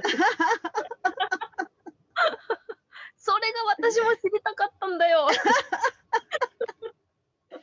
ここに刺しとけばいいのにね。串持ってるぞって。そうそうそう。あのハンカチじゃなくて串刺すっていうね。胸ポケットに。きっとその串がイギリスでむっちゃ売れるよ。でもさ。でもそれさ、ボリス・ジョンソンの髪型を直せない串になるじゃない？風が吹いたらシュッてやる。いや。いやうんあの自分のツイッターを見たらもっと2020年ニュースが 出てくるかもしれないけど。ー確かにね。まあ、あと最近はほら、あの木の人工衛星とかさ、ツイッターで見てびっくりしたけど、そんなのあるんだ。私知らなかった。なんかね、兄弟と住友林業が、なんか開発に乗り出すらしいんだけど、へえなんかね、あの私もこの前、あの里山ワークショップオンラインでやった時に使ったのが、うんコウノキっていう、むちゃくちゃ密度が低くて軽くて、うんなんか柔らかくて工作しやすい木があって、うんで結構ふにゃふにゃなのよ。うん。すぐ削れるし。強度はあるの？強度は、まあ木だから木ぐらいのあると思うんだけど、でも密度が低いからそんなにないんじゃないかなと思うんだけど、それを使うんだって材料。なんか一番変形に強いとか言って。だから圧力がかかった時に、あの硬くないから、自分が、自分がこう一回こうふふにゃってなって元に戻れるっていうことなんだと思うんだけど、うん。そう。で、そのコウノキっていう軽のを使うんださはすごい重要だからね、衛星そうだよね。ね、上げる上では。うん。コウノキ。そうそうそう。っていうのはびっくりしたけど、っていうか、帰ってくるとき燃え尽きたりしないのかなとかね。あそれはいいんじゃない？燃え尽きちゃってあ、。そうだ、帰ってこないのか？あわかんない。帰ってこない前提の衛星ならいいんじゃない？そっか、まあ人間さえ乗ってなきゃいいんだよね。うん。うんうん。スペースデブリはやっぱりずっと問題としてあり続けるだろうからさ、いかにこう戻ってくるとき、まあ戻、戻すというか、大気圏からこうゴミを減らすかっていうのは、確かに燃えちゃった方が都合いいのか。ね、地球に降ってきて、それがあのもう人間がいるところにどんどん降り注ぐようだったらすごく危険だから。うんうんうん、確かにね。うん、そっか、そういうことか。いや、でもう宇宇宙、宇宙系も確かにニュースあったうんなんか、スペース X がとかあったよね。うん。野口さんが ISS で、今もお仕事中と。なかあ、なかそっか、まだいるんだっけ？そうそうそう、何ヶ月、3ヶ月か4ヶ月あそっかそっで、うん、やるはず。いや、その、このアメリカの、えっ、と、スペース X のうん。再利用できる宇宙船とか、その、宇宙旅行？うんうんうんうん。取り組みっていうのは、40年前ぐらいかな、アメリカ政府がさ、うん。NASA でさ、取り組みたかったこと。うんうんうん。だと思うけど、それを、まあ、悲劇的な事件が2度起こってやめちゃったわけで、それをイーロン・マスクがやるっていうのは、まあ、うんすごい、すごい人だなって、すごい推進力の人だなというか、まあ、アメリカンドリームは健在というか、あーだしさなんか諦めるって言った時の判断した基準とさうん。今の技術力ってまた違うからね。ね、うん。うん。その、まあ、そういう意味では、安全性も高まってるのかな、実験におうんうんうん。うんなんかっていうかあれだよね。あの無茶なことして非人道的なことすると後から世論に叩かれるっていう体験もしてるしね。うん うんうんそうだね。うんだから、様々な事業において。うん、そうだちゃんとしようみたいな。素晴らしい。スペース X 素晴らしい。うんその統率力。ね、爆発してもめげないところとかね。あの、これは笑っちゃいけないんだけど、あの、この間の打ち上げ実験、うん、何の実験だったんだっけな？あのああれなんだろうね。失敗したやつがあるじゃん。うんうんうん。着陸失敗、うん。エンジン部分の。それがさ、またライブで着陸するところがさ、ピューって映っててさ、綺麗にさ、ピューって降りてきて、なんか足がこうなってんじゃん。うん。これがさ、開いててさ、うんちょうど着陸するところで多分さなんかバラ ちょっと斜めになってたのよ。ピチっていかなくって多分こけて、うん、もうピューって降りてきてボコーンってなってて。本当 SF みたい。もう本当本当アメリカってすごい。って。これライブなんだよね。本当にすごい。日本ではありえなさそうなことだよね本当、うん、ペース X の映像がライブで、まあ、うん。私はツイッターライブを見てるけど、ツイッターでライブで、あのー宇宙に行く瞬間とか失敗する瞬間を見れるようになったのはすごいうん。いやすごい時代になったもんだってねいつうも思う、んうんうんうん。エンターテインメントの幅が広がった。この見ている私は。いや本当に本当にそうだよ、なんか天体ショーではないけどさ、うん。なんかそれに近しいものというか。うん、うん。私こんな遠く離れたところから。しかもただ。そうしかもただ。そう。いや本当に全米が泣いたじゃなくてもう全世界が泣くっていうねね全世界 ね、あのー ISS ドッキングした時とかさ、わーってなってうんうんうんた。あ今世界一つになったって感じだよねそういうのあるよね、ツイッター。ねあるあるいろんな言語でさ、書き込みがさ、どんどんどん入ってくるの。あれは本当、新しいエンターテインメントってか。それでもねインスタライブでも感じたことあったわそれ。なんだっけな、うんなんかあコールドプレイがインスタライブやりますみたいななって。うん。で見てたの？なんか、でそしたら本当にお家でみんなでセッションしてるみたいな感じだったんだけど、うん。そしたらなんかねもうみんななんかあのーすごいあの大好きみたいな感じのことを最初すごいいろんな言語で言ってたんだけど、うん。なんか誰かがなんか自分家の国旗をすごい連打するようになってでそしたらだんだんそれがさ主流になっていろんな国の人が見てるであろうことがだんだん分かってきてさ それすごい面白かったんだよね。すごい、そういうの。うんなんかこう、地球、地球は一つ的な感じで、そうそうそうなんか国そ境、こまあ、国境はもちろんその国旗を扱うことによってあるんだけど、う。うなんん、か一体感があるよね。ねなんか、でしかもそれはさじ別に自分のスペースを取ろうとしてやってるわけではなくてさみんな一緒だねっていうふうに言うためにさ、うんこっから来てますっていうんうさ、うんアピう。うん、あれすごい楽しかったな。うん、世界は一つだみたいな気持ちになった。うん、いやー、全くすごい2020年でした。本当にね。濃かったよね。もうなんかいろいろ経験すべきことをなんか一年に凝縮させてもらったというか。そうですね。なんかまだ自分の中で何が学びになったのかっていうのが はっきりわからないんだけど、すごいあ経験は深く刻まれたと思う。ーうーん、そうね。なんか、すっごい細かい話をすると、うん。私さ、なんか一日にできれば予定1個が良かったのよ、もともとねうん、性格的に。まあ、うん無理だからそうならないんだけどさ、うんで、そうならないとパフォーマンスめっちゃ落ちてたんだけど、なんかうん1日5、6個打ち合わせ入れてさ、なんか締め切り3個とかっていうのがさ、このオンラインで移動しないってなっただけできるようになったからね。それきつい。もうオンラインのそういう仕事きついんだよね、もう。ああ、いやでもね、それをリアルでやることを想像すると全然いいって思える私がまだいるんだよね。これこ、そう、こっからここに移動してとかやってたら私死ぬなみたいなさ。うん、コロナ以前に死ぬわっていうようなことができるようになったのは本当すごいわと思うわ。うん、よく頑張りました。このね激しい1年。激しい一年よく頑張りました。まだこのまま走り続けられるだろうか。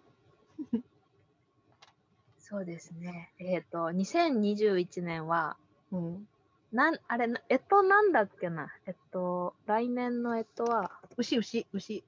何、何の牛、から、からの牛だったかな？えっと、か、えー えーっと、カノトウシ。おカノトウシという、えっと辛い。なんか、迷っちゃうこともまだあるんだけど、未来はこう、ああるんだけど、新しいことが始まる年ですよ、みたいな。へえ。さ、書いてあった、とある、とある総総研の2020年サマリーみたいな冊子に。あああああえ、それは何？えと関係ある？えっと、えっと、えっとのよ、えとの、あ、うん、はいはい、あ、あの、リアル予測じゃなくてね。リアル予測じゃなくて、え っあ、とのはいはいはい。として、カノトっていう絵と、うん。牛の、牛がつくと。うん、そういう合体した意味なんだって。へえ。じゃあなんか、まあでも前向きだよね。そうそう、前向きな年に、えと上はなるようです。うん。まあでもワクチンもなんか、うんいろいろ心配だけど始まってるみたいだし。うん。ね。なんかさ、ツイッター見てるとワクチンさ、私はファイザーでした、私はモデルナでしたとかって言っててさ、うんえ？と思って。いやでもさ、なんかあのー私のさ、最初の設計事務所のボスと最近よくあの、働いてたんだけどさ、うんえすごい映画好きで、エンタメ好きでさ、なんか、あのーナイロビの蜂っていうのをさ、映画化されたやつを読んでて、ジョン・ルカレって最近死んじゃった、ジャーナリスト的なナイロビのっ小説なんか大虐殺かなんかの映画でしょ？そう、なんかアフリカかなんかで、あのー某大手製薬会社が結構ひどいじ人体実験をして、なんか大変みたいな話は実話に基づいているみたいな話をこの前されて、うん。だから、なんかその人類がみんな同じワクチン、同じところで作った同じワクチン打つと、人類滅亡とかうっかりしかねないからやばいよなっていうこと言ってて、ちょっとゾワッとしたっていうね。ああ、確かにね。そうなんかみ人類皆不妊とかさ、なんかなりかねないよなって言ってて、なんかそれは結構ゾワゾワしたけどね。うん、じゃあもう、オーストラリオーストラリアがもう、ニュオーストラリア、ニュージーランド、台湾がもう、まあでも、あのー多分でもなんか全員が同じものを打って全員が同じ障害を、障害っていうかなんか何らかの不具合は生じないだろうから、うん、まあ実際そういう映画みたいなことは起こらないだろうけど、うんなんかトゥモローワールドみたいになったりしてねとか言言われてさ、ゾクゾクしたよね。ゾワゾワ。そうだから結局何で死ぬかっていうのの選択だよなって思って。うんのがしの話はまた今度にしよあ、そうだ、今日は楽しいことだった。う。前回さ、ま、前回また緩和ケア病棟の話して、うん。いや、もう、その死に方っていうのはやっぱもうちょっと本読,、ま、読みたいなと思ってたところなんだよね。ああね。あ、うんそうそう。生きる死ぬはでもさ、うん。やっぱ、なんか、私ミステリー小説好きなんだけどさ、なんで好きなのかなと思って、別に人が惨殺されるの見たいわけじゃ全然なくてさ。そうそうそう。いや、そういうのは、うわ、うわ、グロとかって思うわけだけどさ、だそういうのは、だからその、まあ、シリコンバレーで、そのなんかそういう笑えないジョークとか笑えない下ネタを置いといて楽しみたいのはここっていうのがあるように、うんなんかミステリー小説で何が楽しみたいかっていうと、やっぱりなんか人の生き死にの話をずっとしているから、うん。そこに興味あるんだろうなって最近思っていて。うん。うん。うんやっぱなんかそれはあれだよね、人として生まれちゃったら考え続けるテーマなんだよなってちょっと思ってはいるよね。ね、うんそうだよね。うん。そう、もっと。うん。うん緩和ケア、緩和ケアの仕組みについて、仕組みっていうか、まあ、日本の取り組みについてもっと知りたいなって。思ってるんだよねうんなんか、1、2冊読んだ程度では、うまく、とにかくうまく回ってなさそうだっていうことぐらいしかわからなかったから。ああ、確かに。でも、緩和ケアか。でも緩和ケアってさ、ちょっとコロナにもかあの関係あるけどさ、なんか一番、あ、っていうか、なんかその思想的な理念はまたいろいろあると思うけど、うん。なんか一番大事にしているのは呼吸を楽にすることらしいね。うんうん。うん、そのね、痛みを伴わないように。そうそう。なんだけど、それもなんかあの臓器が痛いとか、うん。そういうのよりも、やっぱり呼吸が苦しいっていうのが、なんかじ人間が感じる一番苦しいことらしくて、うん。そうそう。だからそれを楽にするためにっていうことで考えるって話をなんか前に医者にされたな。うん。そうだからその呼吸器つけるかって話がやっぱり一番最後にこうクリティカルな問題になってくることだみたいな。なるほど。うんうんなんか、もっとやりようがあるんじゃないやりようがあるって言ったらすごい上からなんだけど、うん。なんか、今、緩和ケア病棟に行きつける人が、うん。ひ人々の思想、どういう思想を持ってるかっていうのは全く別として、うん。行きつける可能、確率が低すぎるんじゃないかって思ってる。あーあーあー。ベッド数とか看護師さんの数とかっていうのもあるし、うん制度的なもの。こういう条件の人しかこのレールに乗れませんみたいな。なんかそういうのもあるんじゃないかと思って、でも今後はすごく重要なポジションになってくるものだと思うから、うんうんなんかもうちょっと考え、考え、まあもうちょっと知りたいなっていう、あーなんか、思っている。多あ分れ、長生きする。長生きするから。長生きするからね、ちゃんといろいろ考えとかないとね。でそうだね人生100年時代だしね ももう良くないもんばっか食べてるから、あっさり。あっさり、う苦しい。そうね血液はサラサラ方向でいこういろんな方向で。玉ねぎ食べよう玉ねチェキサラダ食べよう。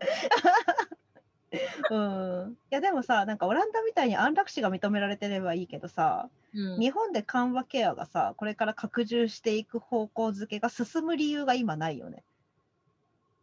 いや、なんか私はね、その緩和ケアじゃないわ。安楽死と緩和ケアケアはものすごく、どう、あの、なんていうのマージナルなゾーンが多いコンテンツだと思っていて、うんなんか、どう、うん、安楽死が認められるうん緩和ケアの、えっと、対象領域が増えるっていうのは、なんかすごい近い話をしてると思ってて、うんうんうんうんその、に、緩和、ニーズはあると思うんうんう。なんならむちゃくちゃあると思う。もう、もう死にたい人っていっぱいいると思う。まあニーズそうよでもニーズってさ誰のニーズって話になるじゃん。例えばさゆきちゃん一人とってもさゆきちゃんがもうもう生きていたくないって思っていたとしてもさ、ちょっと待ってって私は思ってるわけ。で私にはニーズないわけよ。そうだからそれいろんな家族の全員が合意したらとか多分ね緩和ケアも、うん。そのあったと思うよ。その、うんうんうんうん。いやでそう考えた時に今世論としてなんか安楽死いいねっていう世論全くないじゃん。ほんの一握りだよね もううん、そうそうでそれを推し進めるようななんか盛り上がりはないじゃない？うんでなんかこうツイッターで毎日それを見てるとかそういうことないじゃん。なんかうあのハッシュタグ祭りが起きてるわけでもないし。うんってなるとだってそのゆきちゃん一人がゆきちゃんを殺そうとしている意思に対して、うん。ゆきちゃんの周りの人間が止める意思の方が多いからそれは進みづらいよねやっぱ。あの数の論理というか、あの民主主義的に言ったら。うんうん。うん、だまあ。からそれが拡充する可能性が今の日本に今の日本というか今現在の日本にあるかというとなさそうな気はするけどただなんか安楽いやなんかそのかぶってるところがあるっていう話とすごい真逆の話をして申し訳ないけど、なんだろうなんかこう余命3日だとしてもその3日を超一生懸命生きようとしてるのが緩和ケアで。でその今すぐ終わらせようとしてるのが安楽死なような気がするからなんか似て非なるものでもあるような気もなんか生きるための医療が緩和ケアで生きないための医療が安楽死だからなんかこう目的が真逆のような気もしていた今話しながら。似てるよねとか言いながら、あのねそれはすごく一側面だと思う。ん。う、なんかねルポをよ読んでるとうん。やっぱり人の人生なので単純では、単純ではないので、あのーまあ緩和ケア病棟は、まあ、確かに生きる生きるためっていうのはさ、大義名分であるかもしれないけどなんか必ずしもそうとは思えないなとも思うしうん。安楽死は確かに死ぬために自分が死ぬためにいろんな準備をししていくんだけどうん。あのそのうっかりうっかり死にたいわけじゃないんだよね。な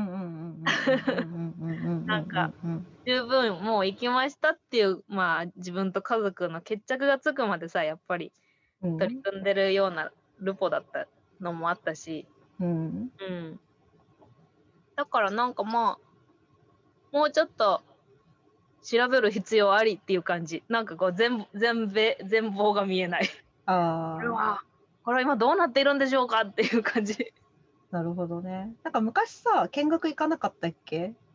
なんかあの、授業でさ、え、どこに？緩和ケア病院。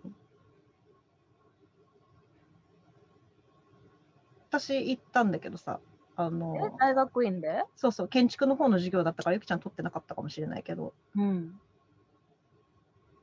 うん、なんか見学会に各グループから毎回1人2人ぐらいずつ行けたんだけど、うん。なんか割と面倒くさがりが多い班でありがたいことに。だから私毎回行きたいですって言ってたんだけどさ、だからあの聖路科とかも普通に行って,、うん。行ってたしあとリハビリ病棟と、うん。あと緩和ケア病棟とってなんか毎回日を変えて行っててさで緩和ケア病棟その時なんかすごい勉強した覚えがあるなってなんとなく思い出してたんだけど、うん。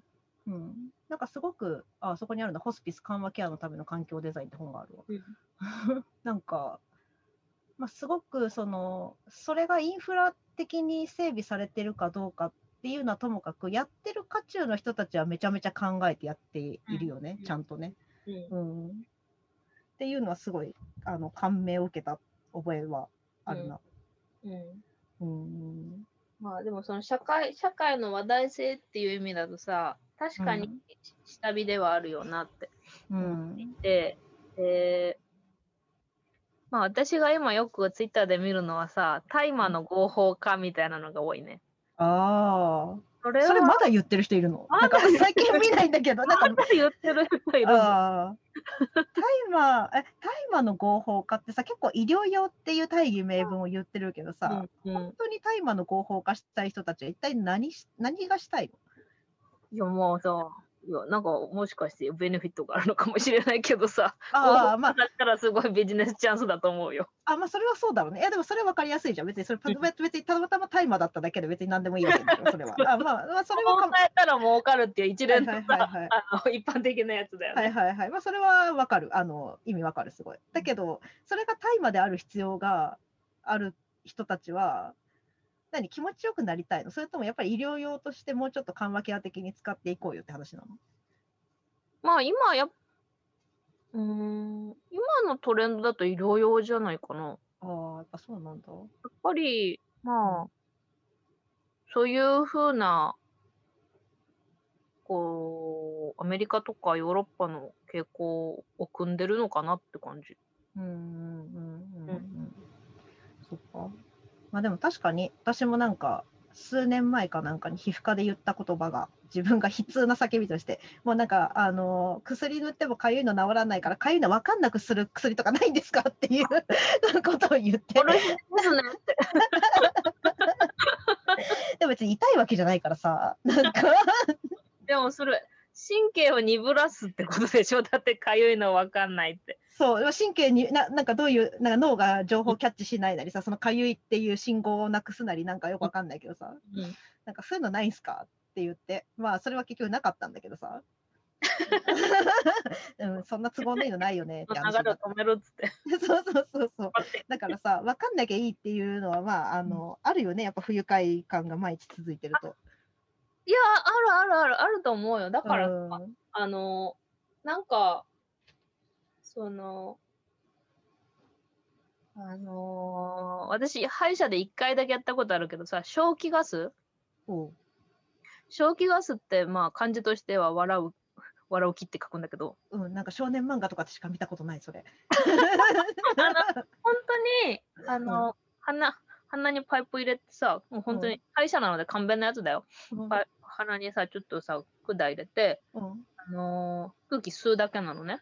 うん。で、それで、あの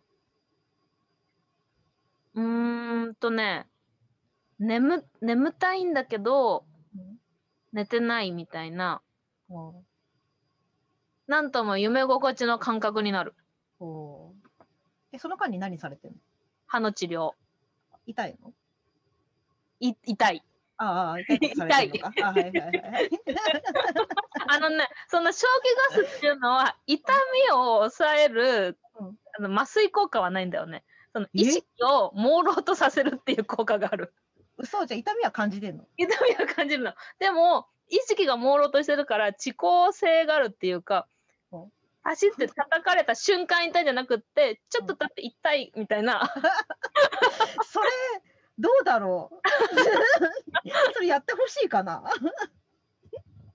私はね、ちょっと、ちょっと前の記憶だからなんだけど、なんか私、うん親知らずを抜くかなんかですごい怖かったの。ああ、はいはいすごはい、い怖くて、うんうん。あのー気持ちを落ち着けるために、じゃあこういうのもあるよみたいな感じで、そう、はいはいはいはいはいはい。なるほどね。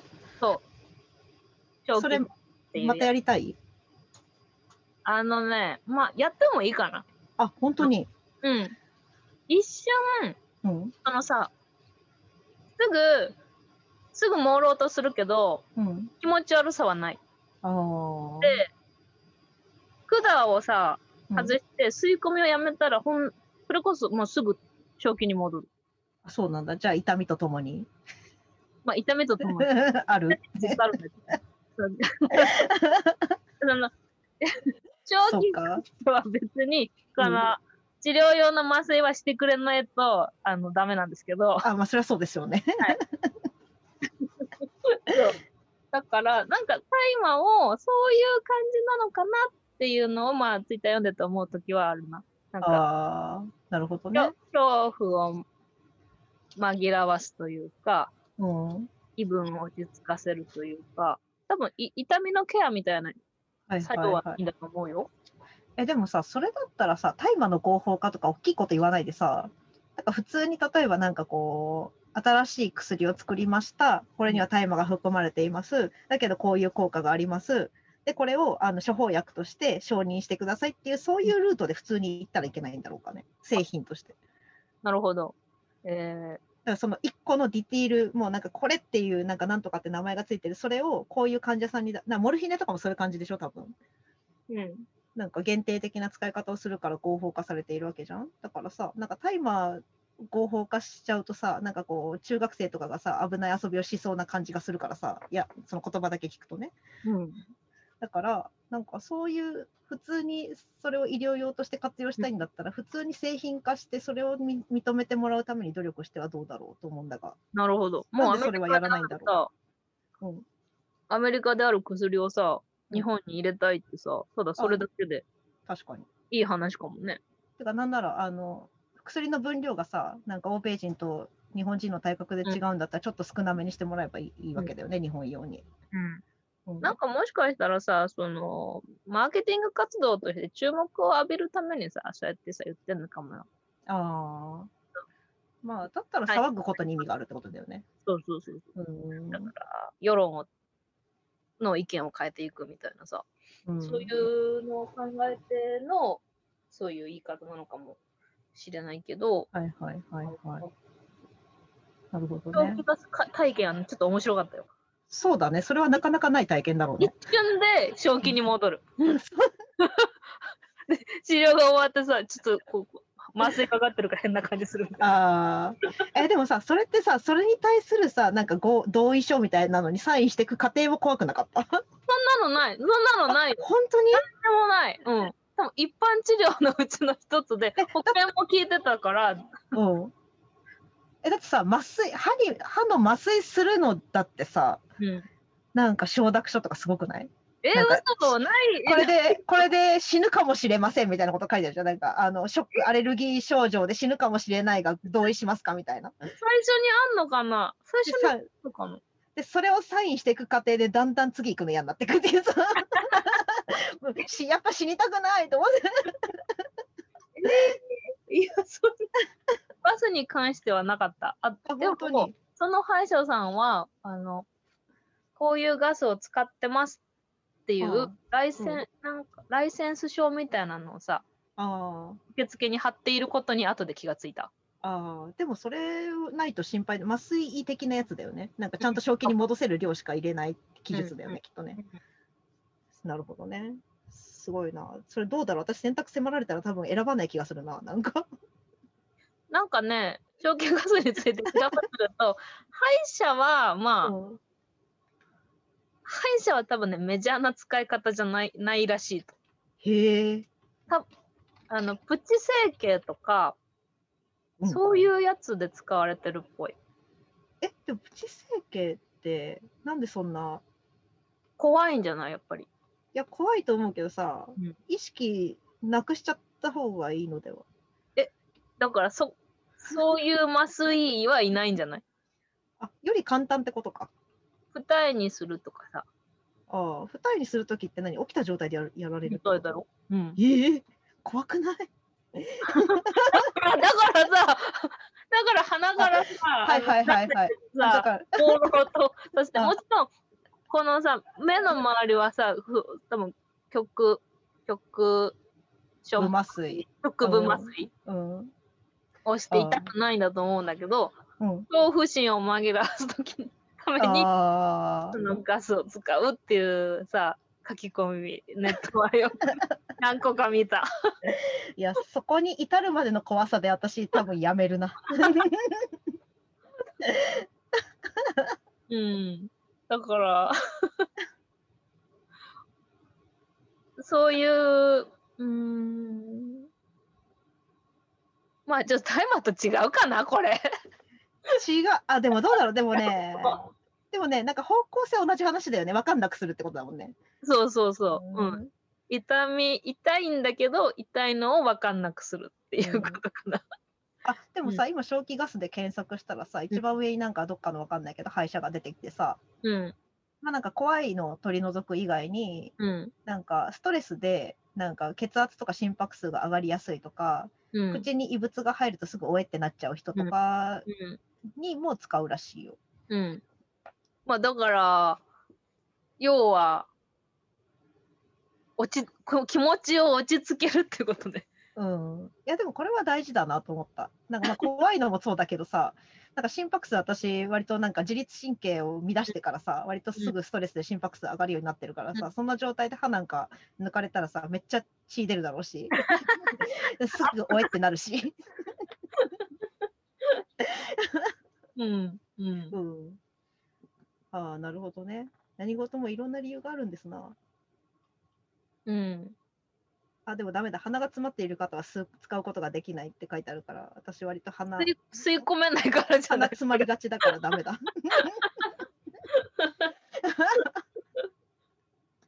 でも多分吸いすぎると、あの、寝るか意識不明になると思う。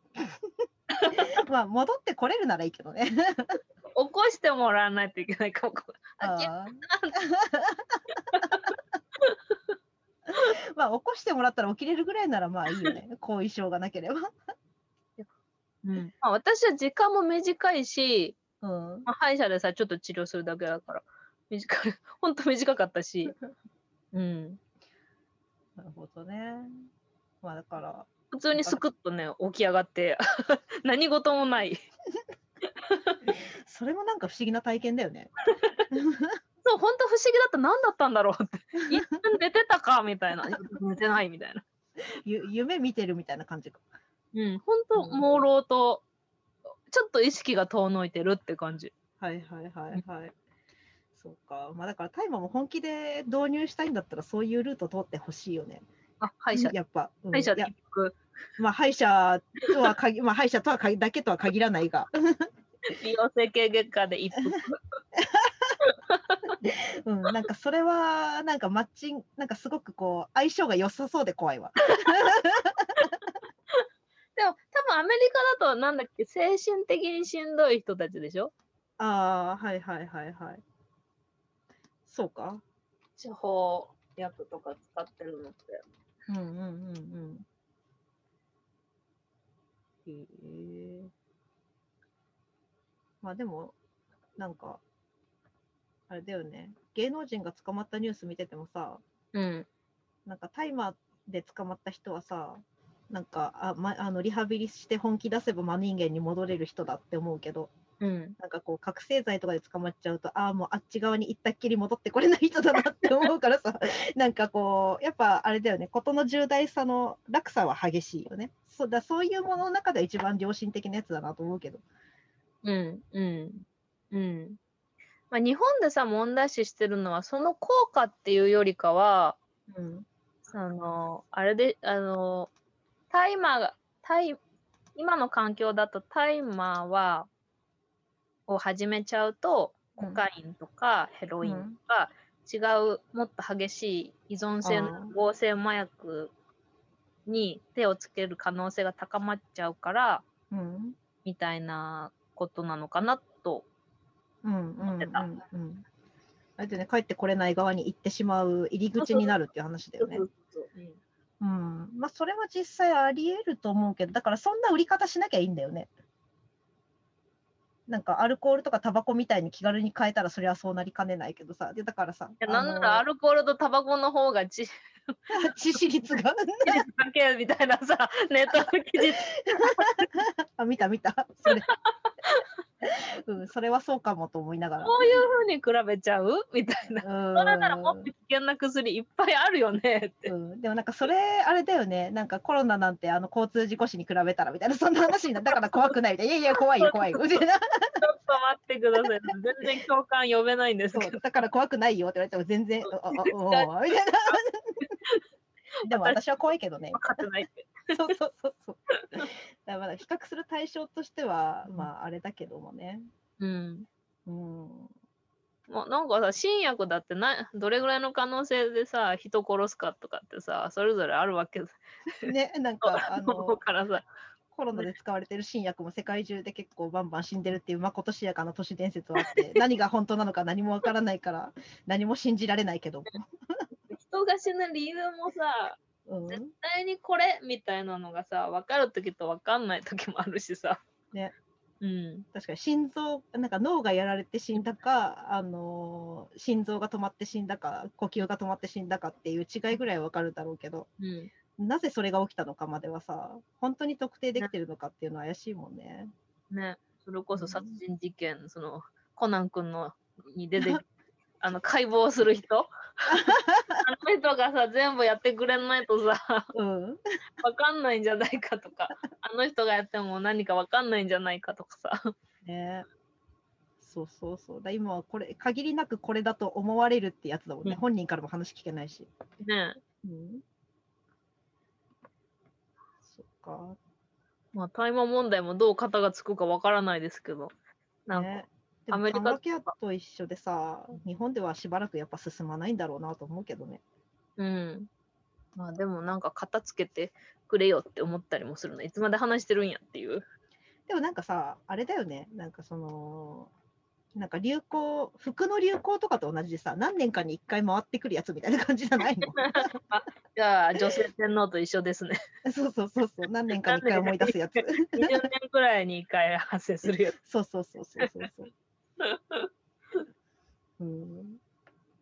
まあ別に片付けなくてもタイムはどっちでも良さそうな感じするけどね。これがなくて本当に困ってる人ってさ、ああ、いや、なんか、まあちょっと考えてみようかしら。うん。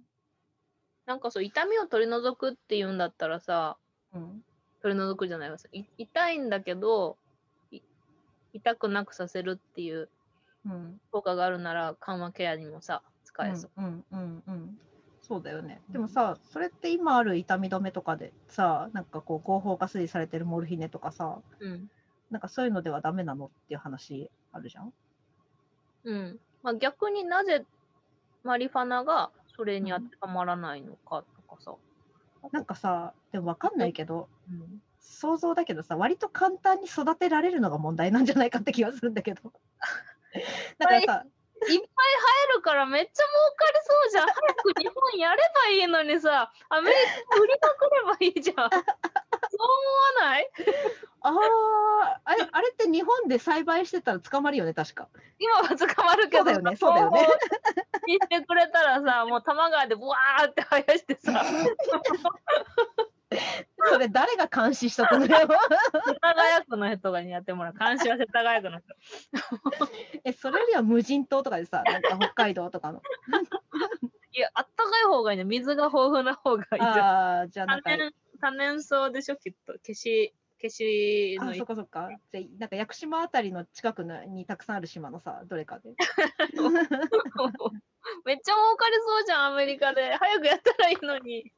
それでもさ、それ本当に儲かったらさ、またなんかこうアメリカからほあの経済報復的なの受けてさ、まためんどくさいことになるって。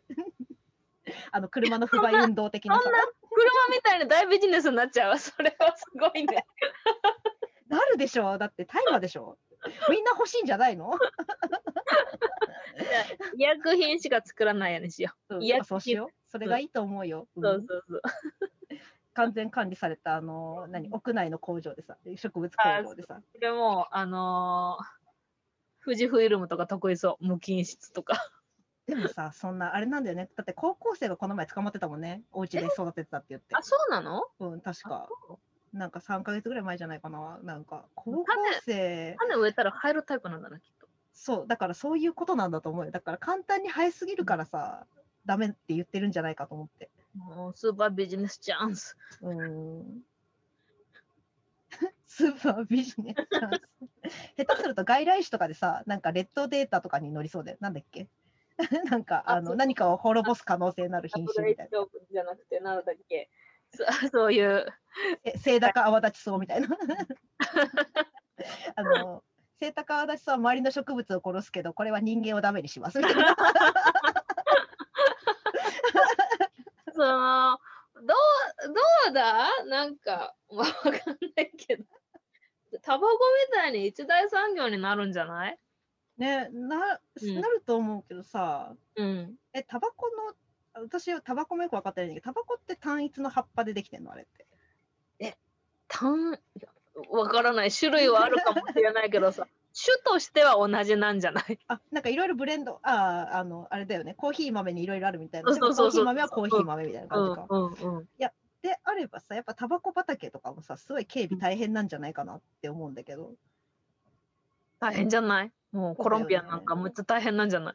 あれって国内で作ってないのかな？国産タバコ。考えたことなかったけど。うんまあだからそこのあれだよね、それがうまくいってるんだったら、それはうまく当てはめられそうだよね。参考になるよね。うん。国産タバコ。タバコ作ってる。うちタバコ作ってるんだとかって。それってさ、なんか言うと危ないから言って秘密。にしないといけない。うん、私育ててる人だったら言いたくないよね。ええ農家日本人があんまさ、うちタバコ農家なんだみたいなのって、あんまり記憶にないな、そういう言ってるうん、シーンが。でもなんか全国タバコ工作組合中央会っていうのがあるからさ、うん。でも、チリの、チリのさ、データブックとかでタバコ 何ヘクタールみたいなのもしかしたら見たかもしれない。八戸にあるね。八戸、うん、今パッと見た感じ。青森県。とか、組合、会員名簿まで公開されちゃって大丈夫なのかしら。あでもね、全国で作ってるっぽいよ、四国、青森。なんかうん、組合の役員が四国の代表と青森の代表、福島、鹿児島、熊本、運動幹部。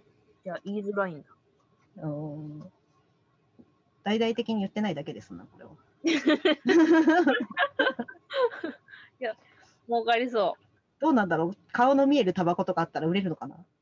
あ、でもさ、オーガニックタバコっていうさ、触れ込みで売ってるアメリカンスピリッツはさ、結構売れああ、確かに。うん。じゃあ、誰々さんが作ったタバコとか言ったら。うん。あ、私西日本と、うん西日本と東日本で種が違うらしいよ。だから、中身は違う。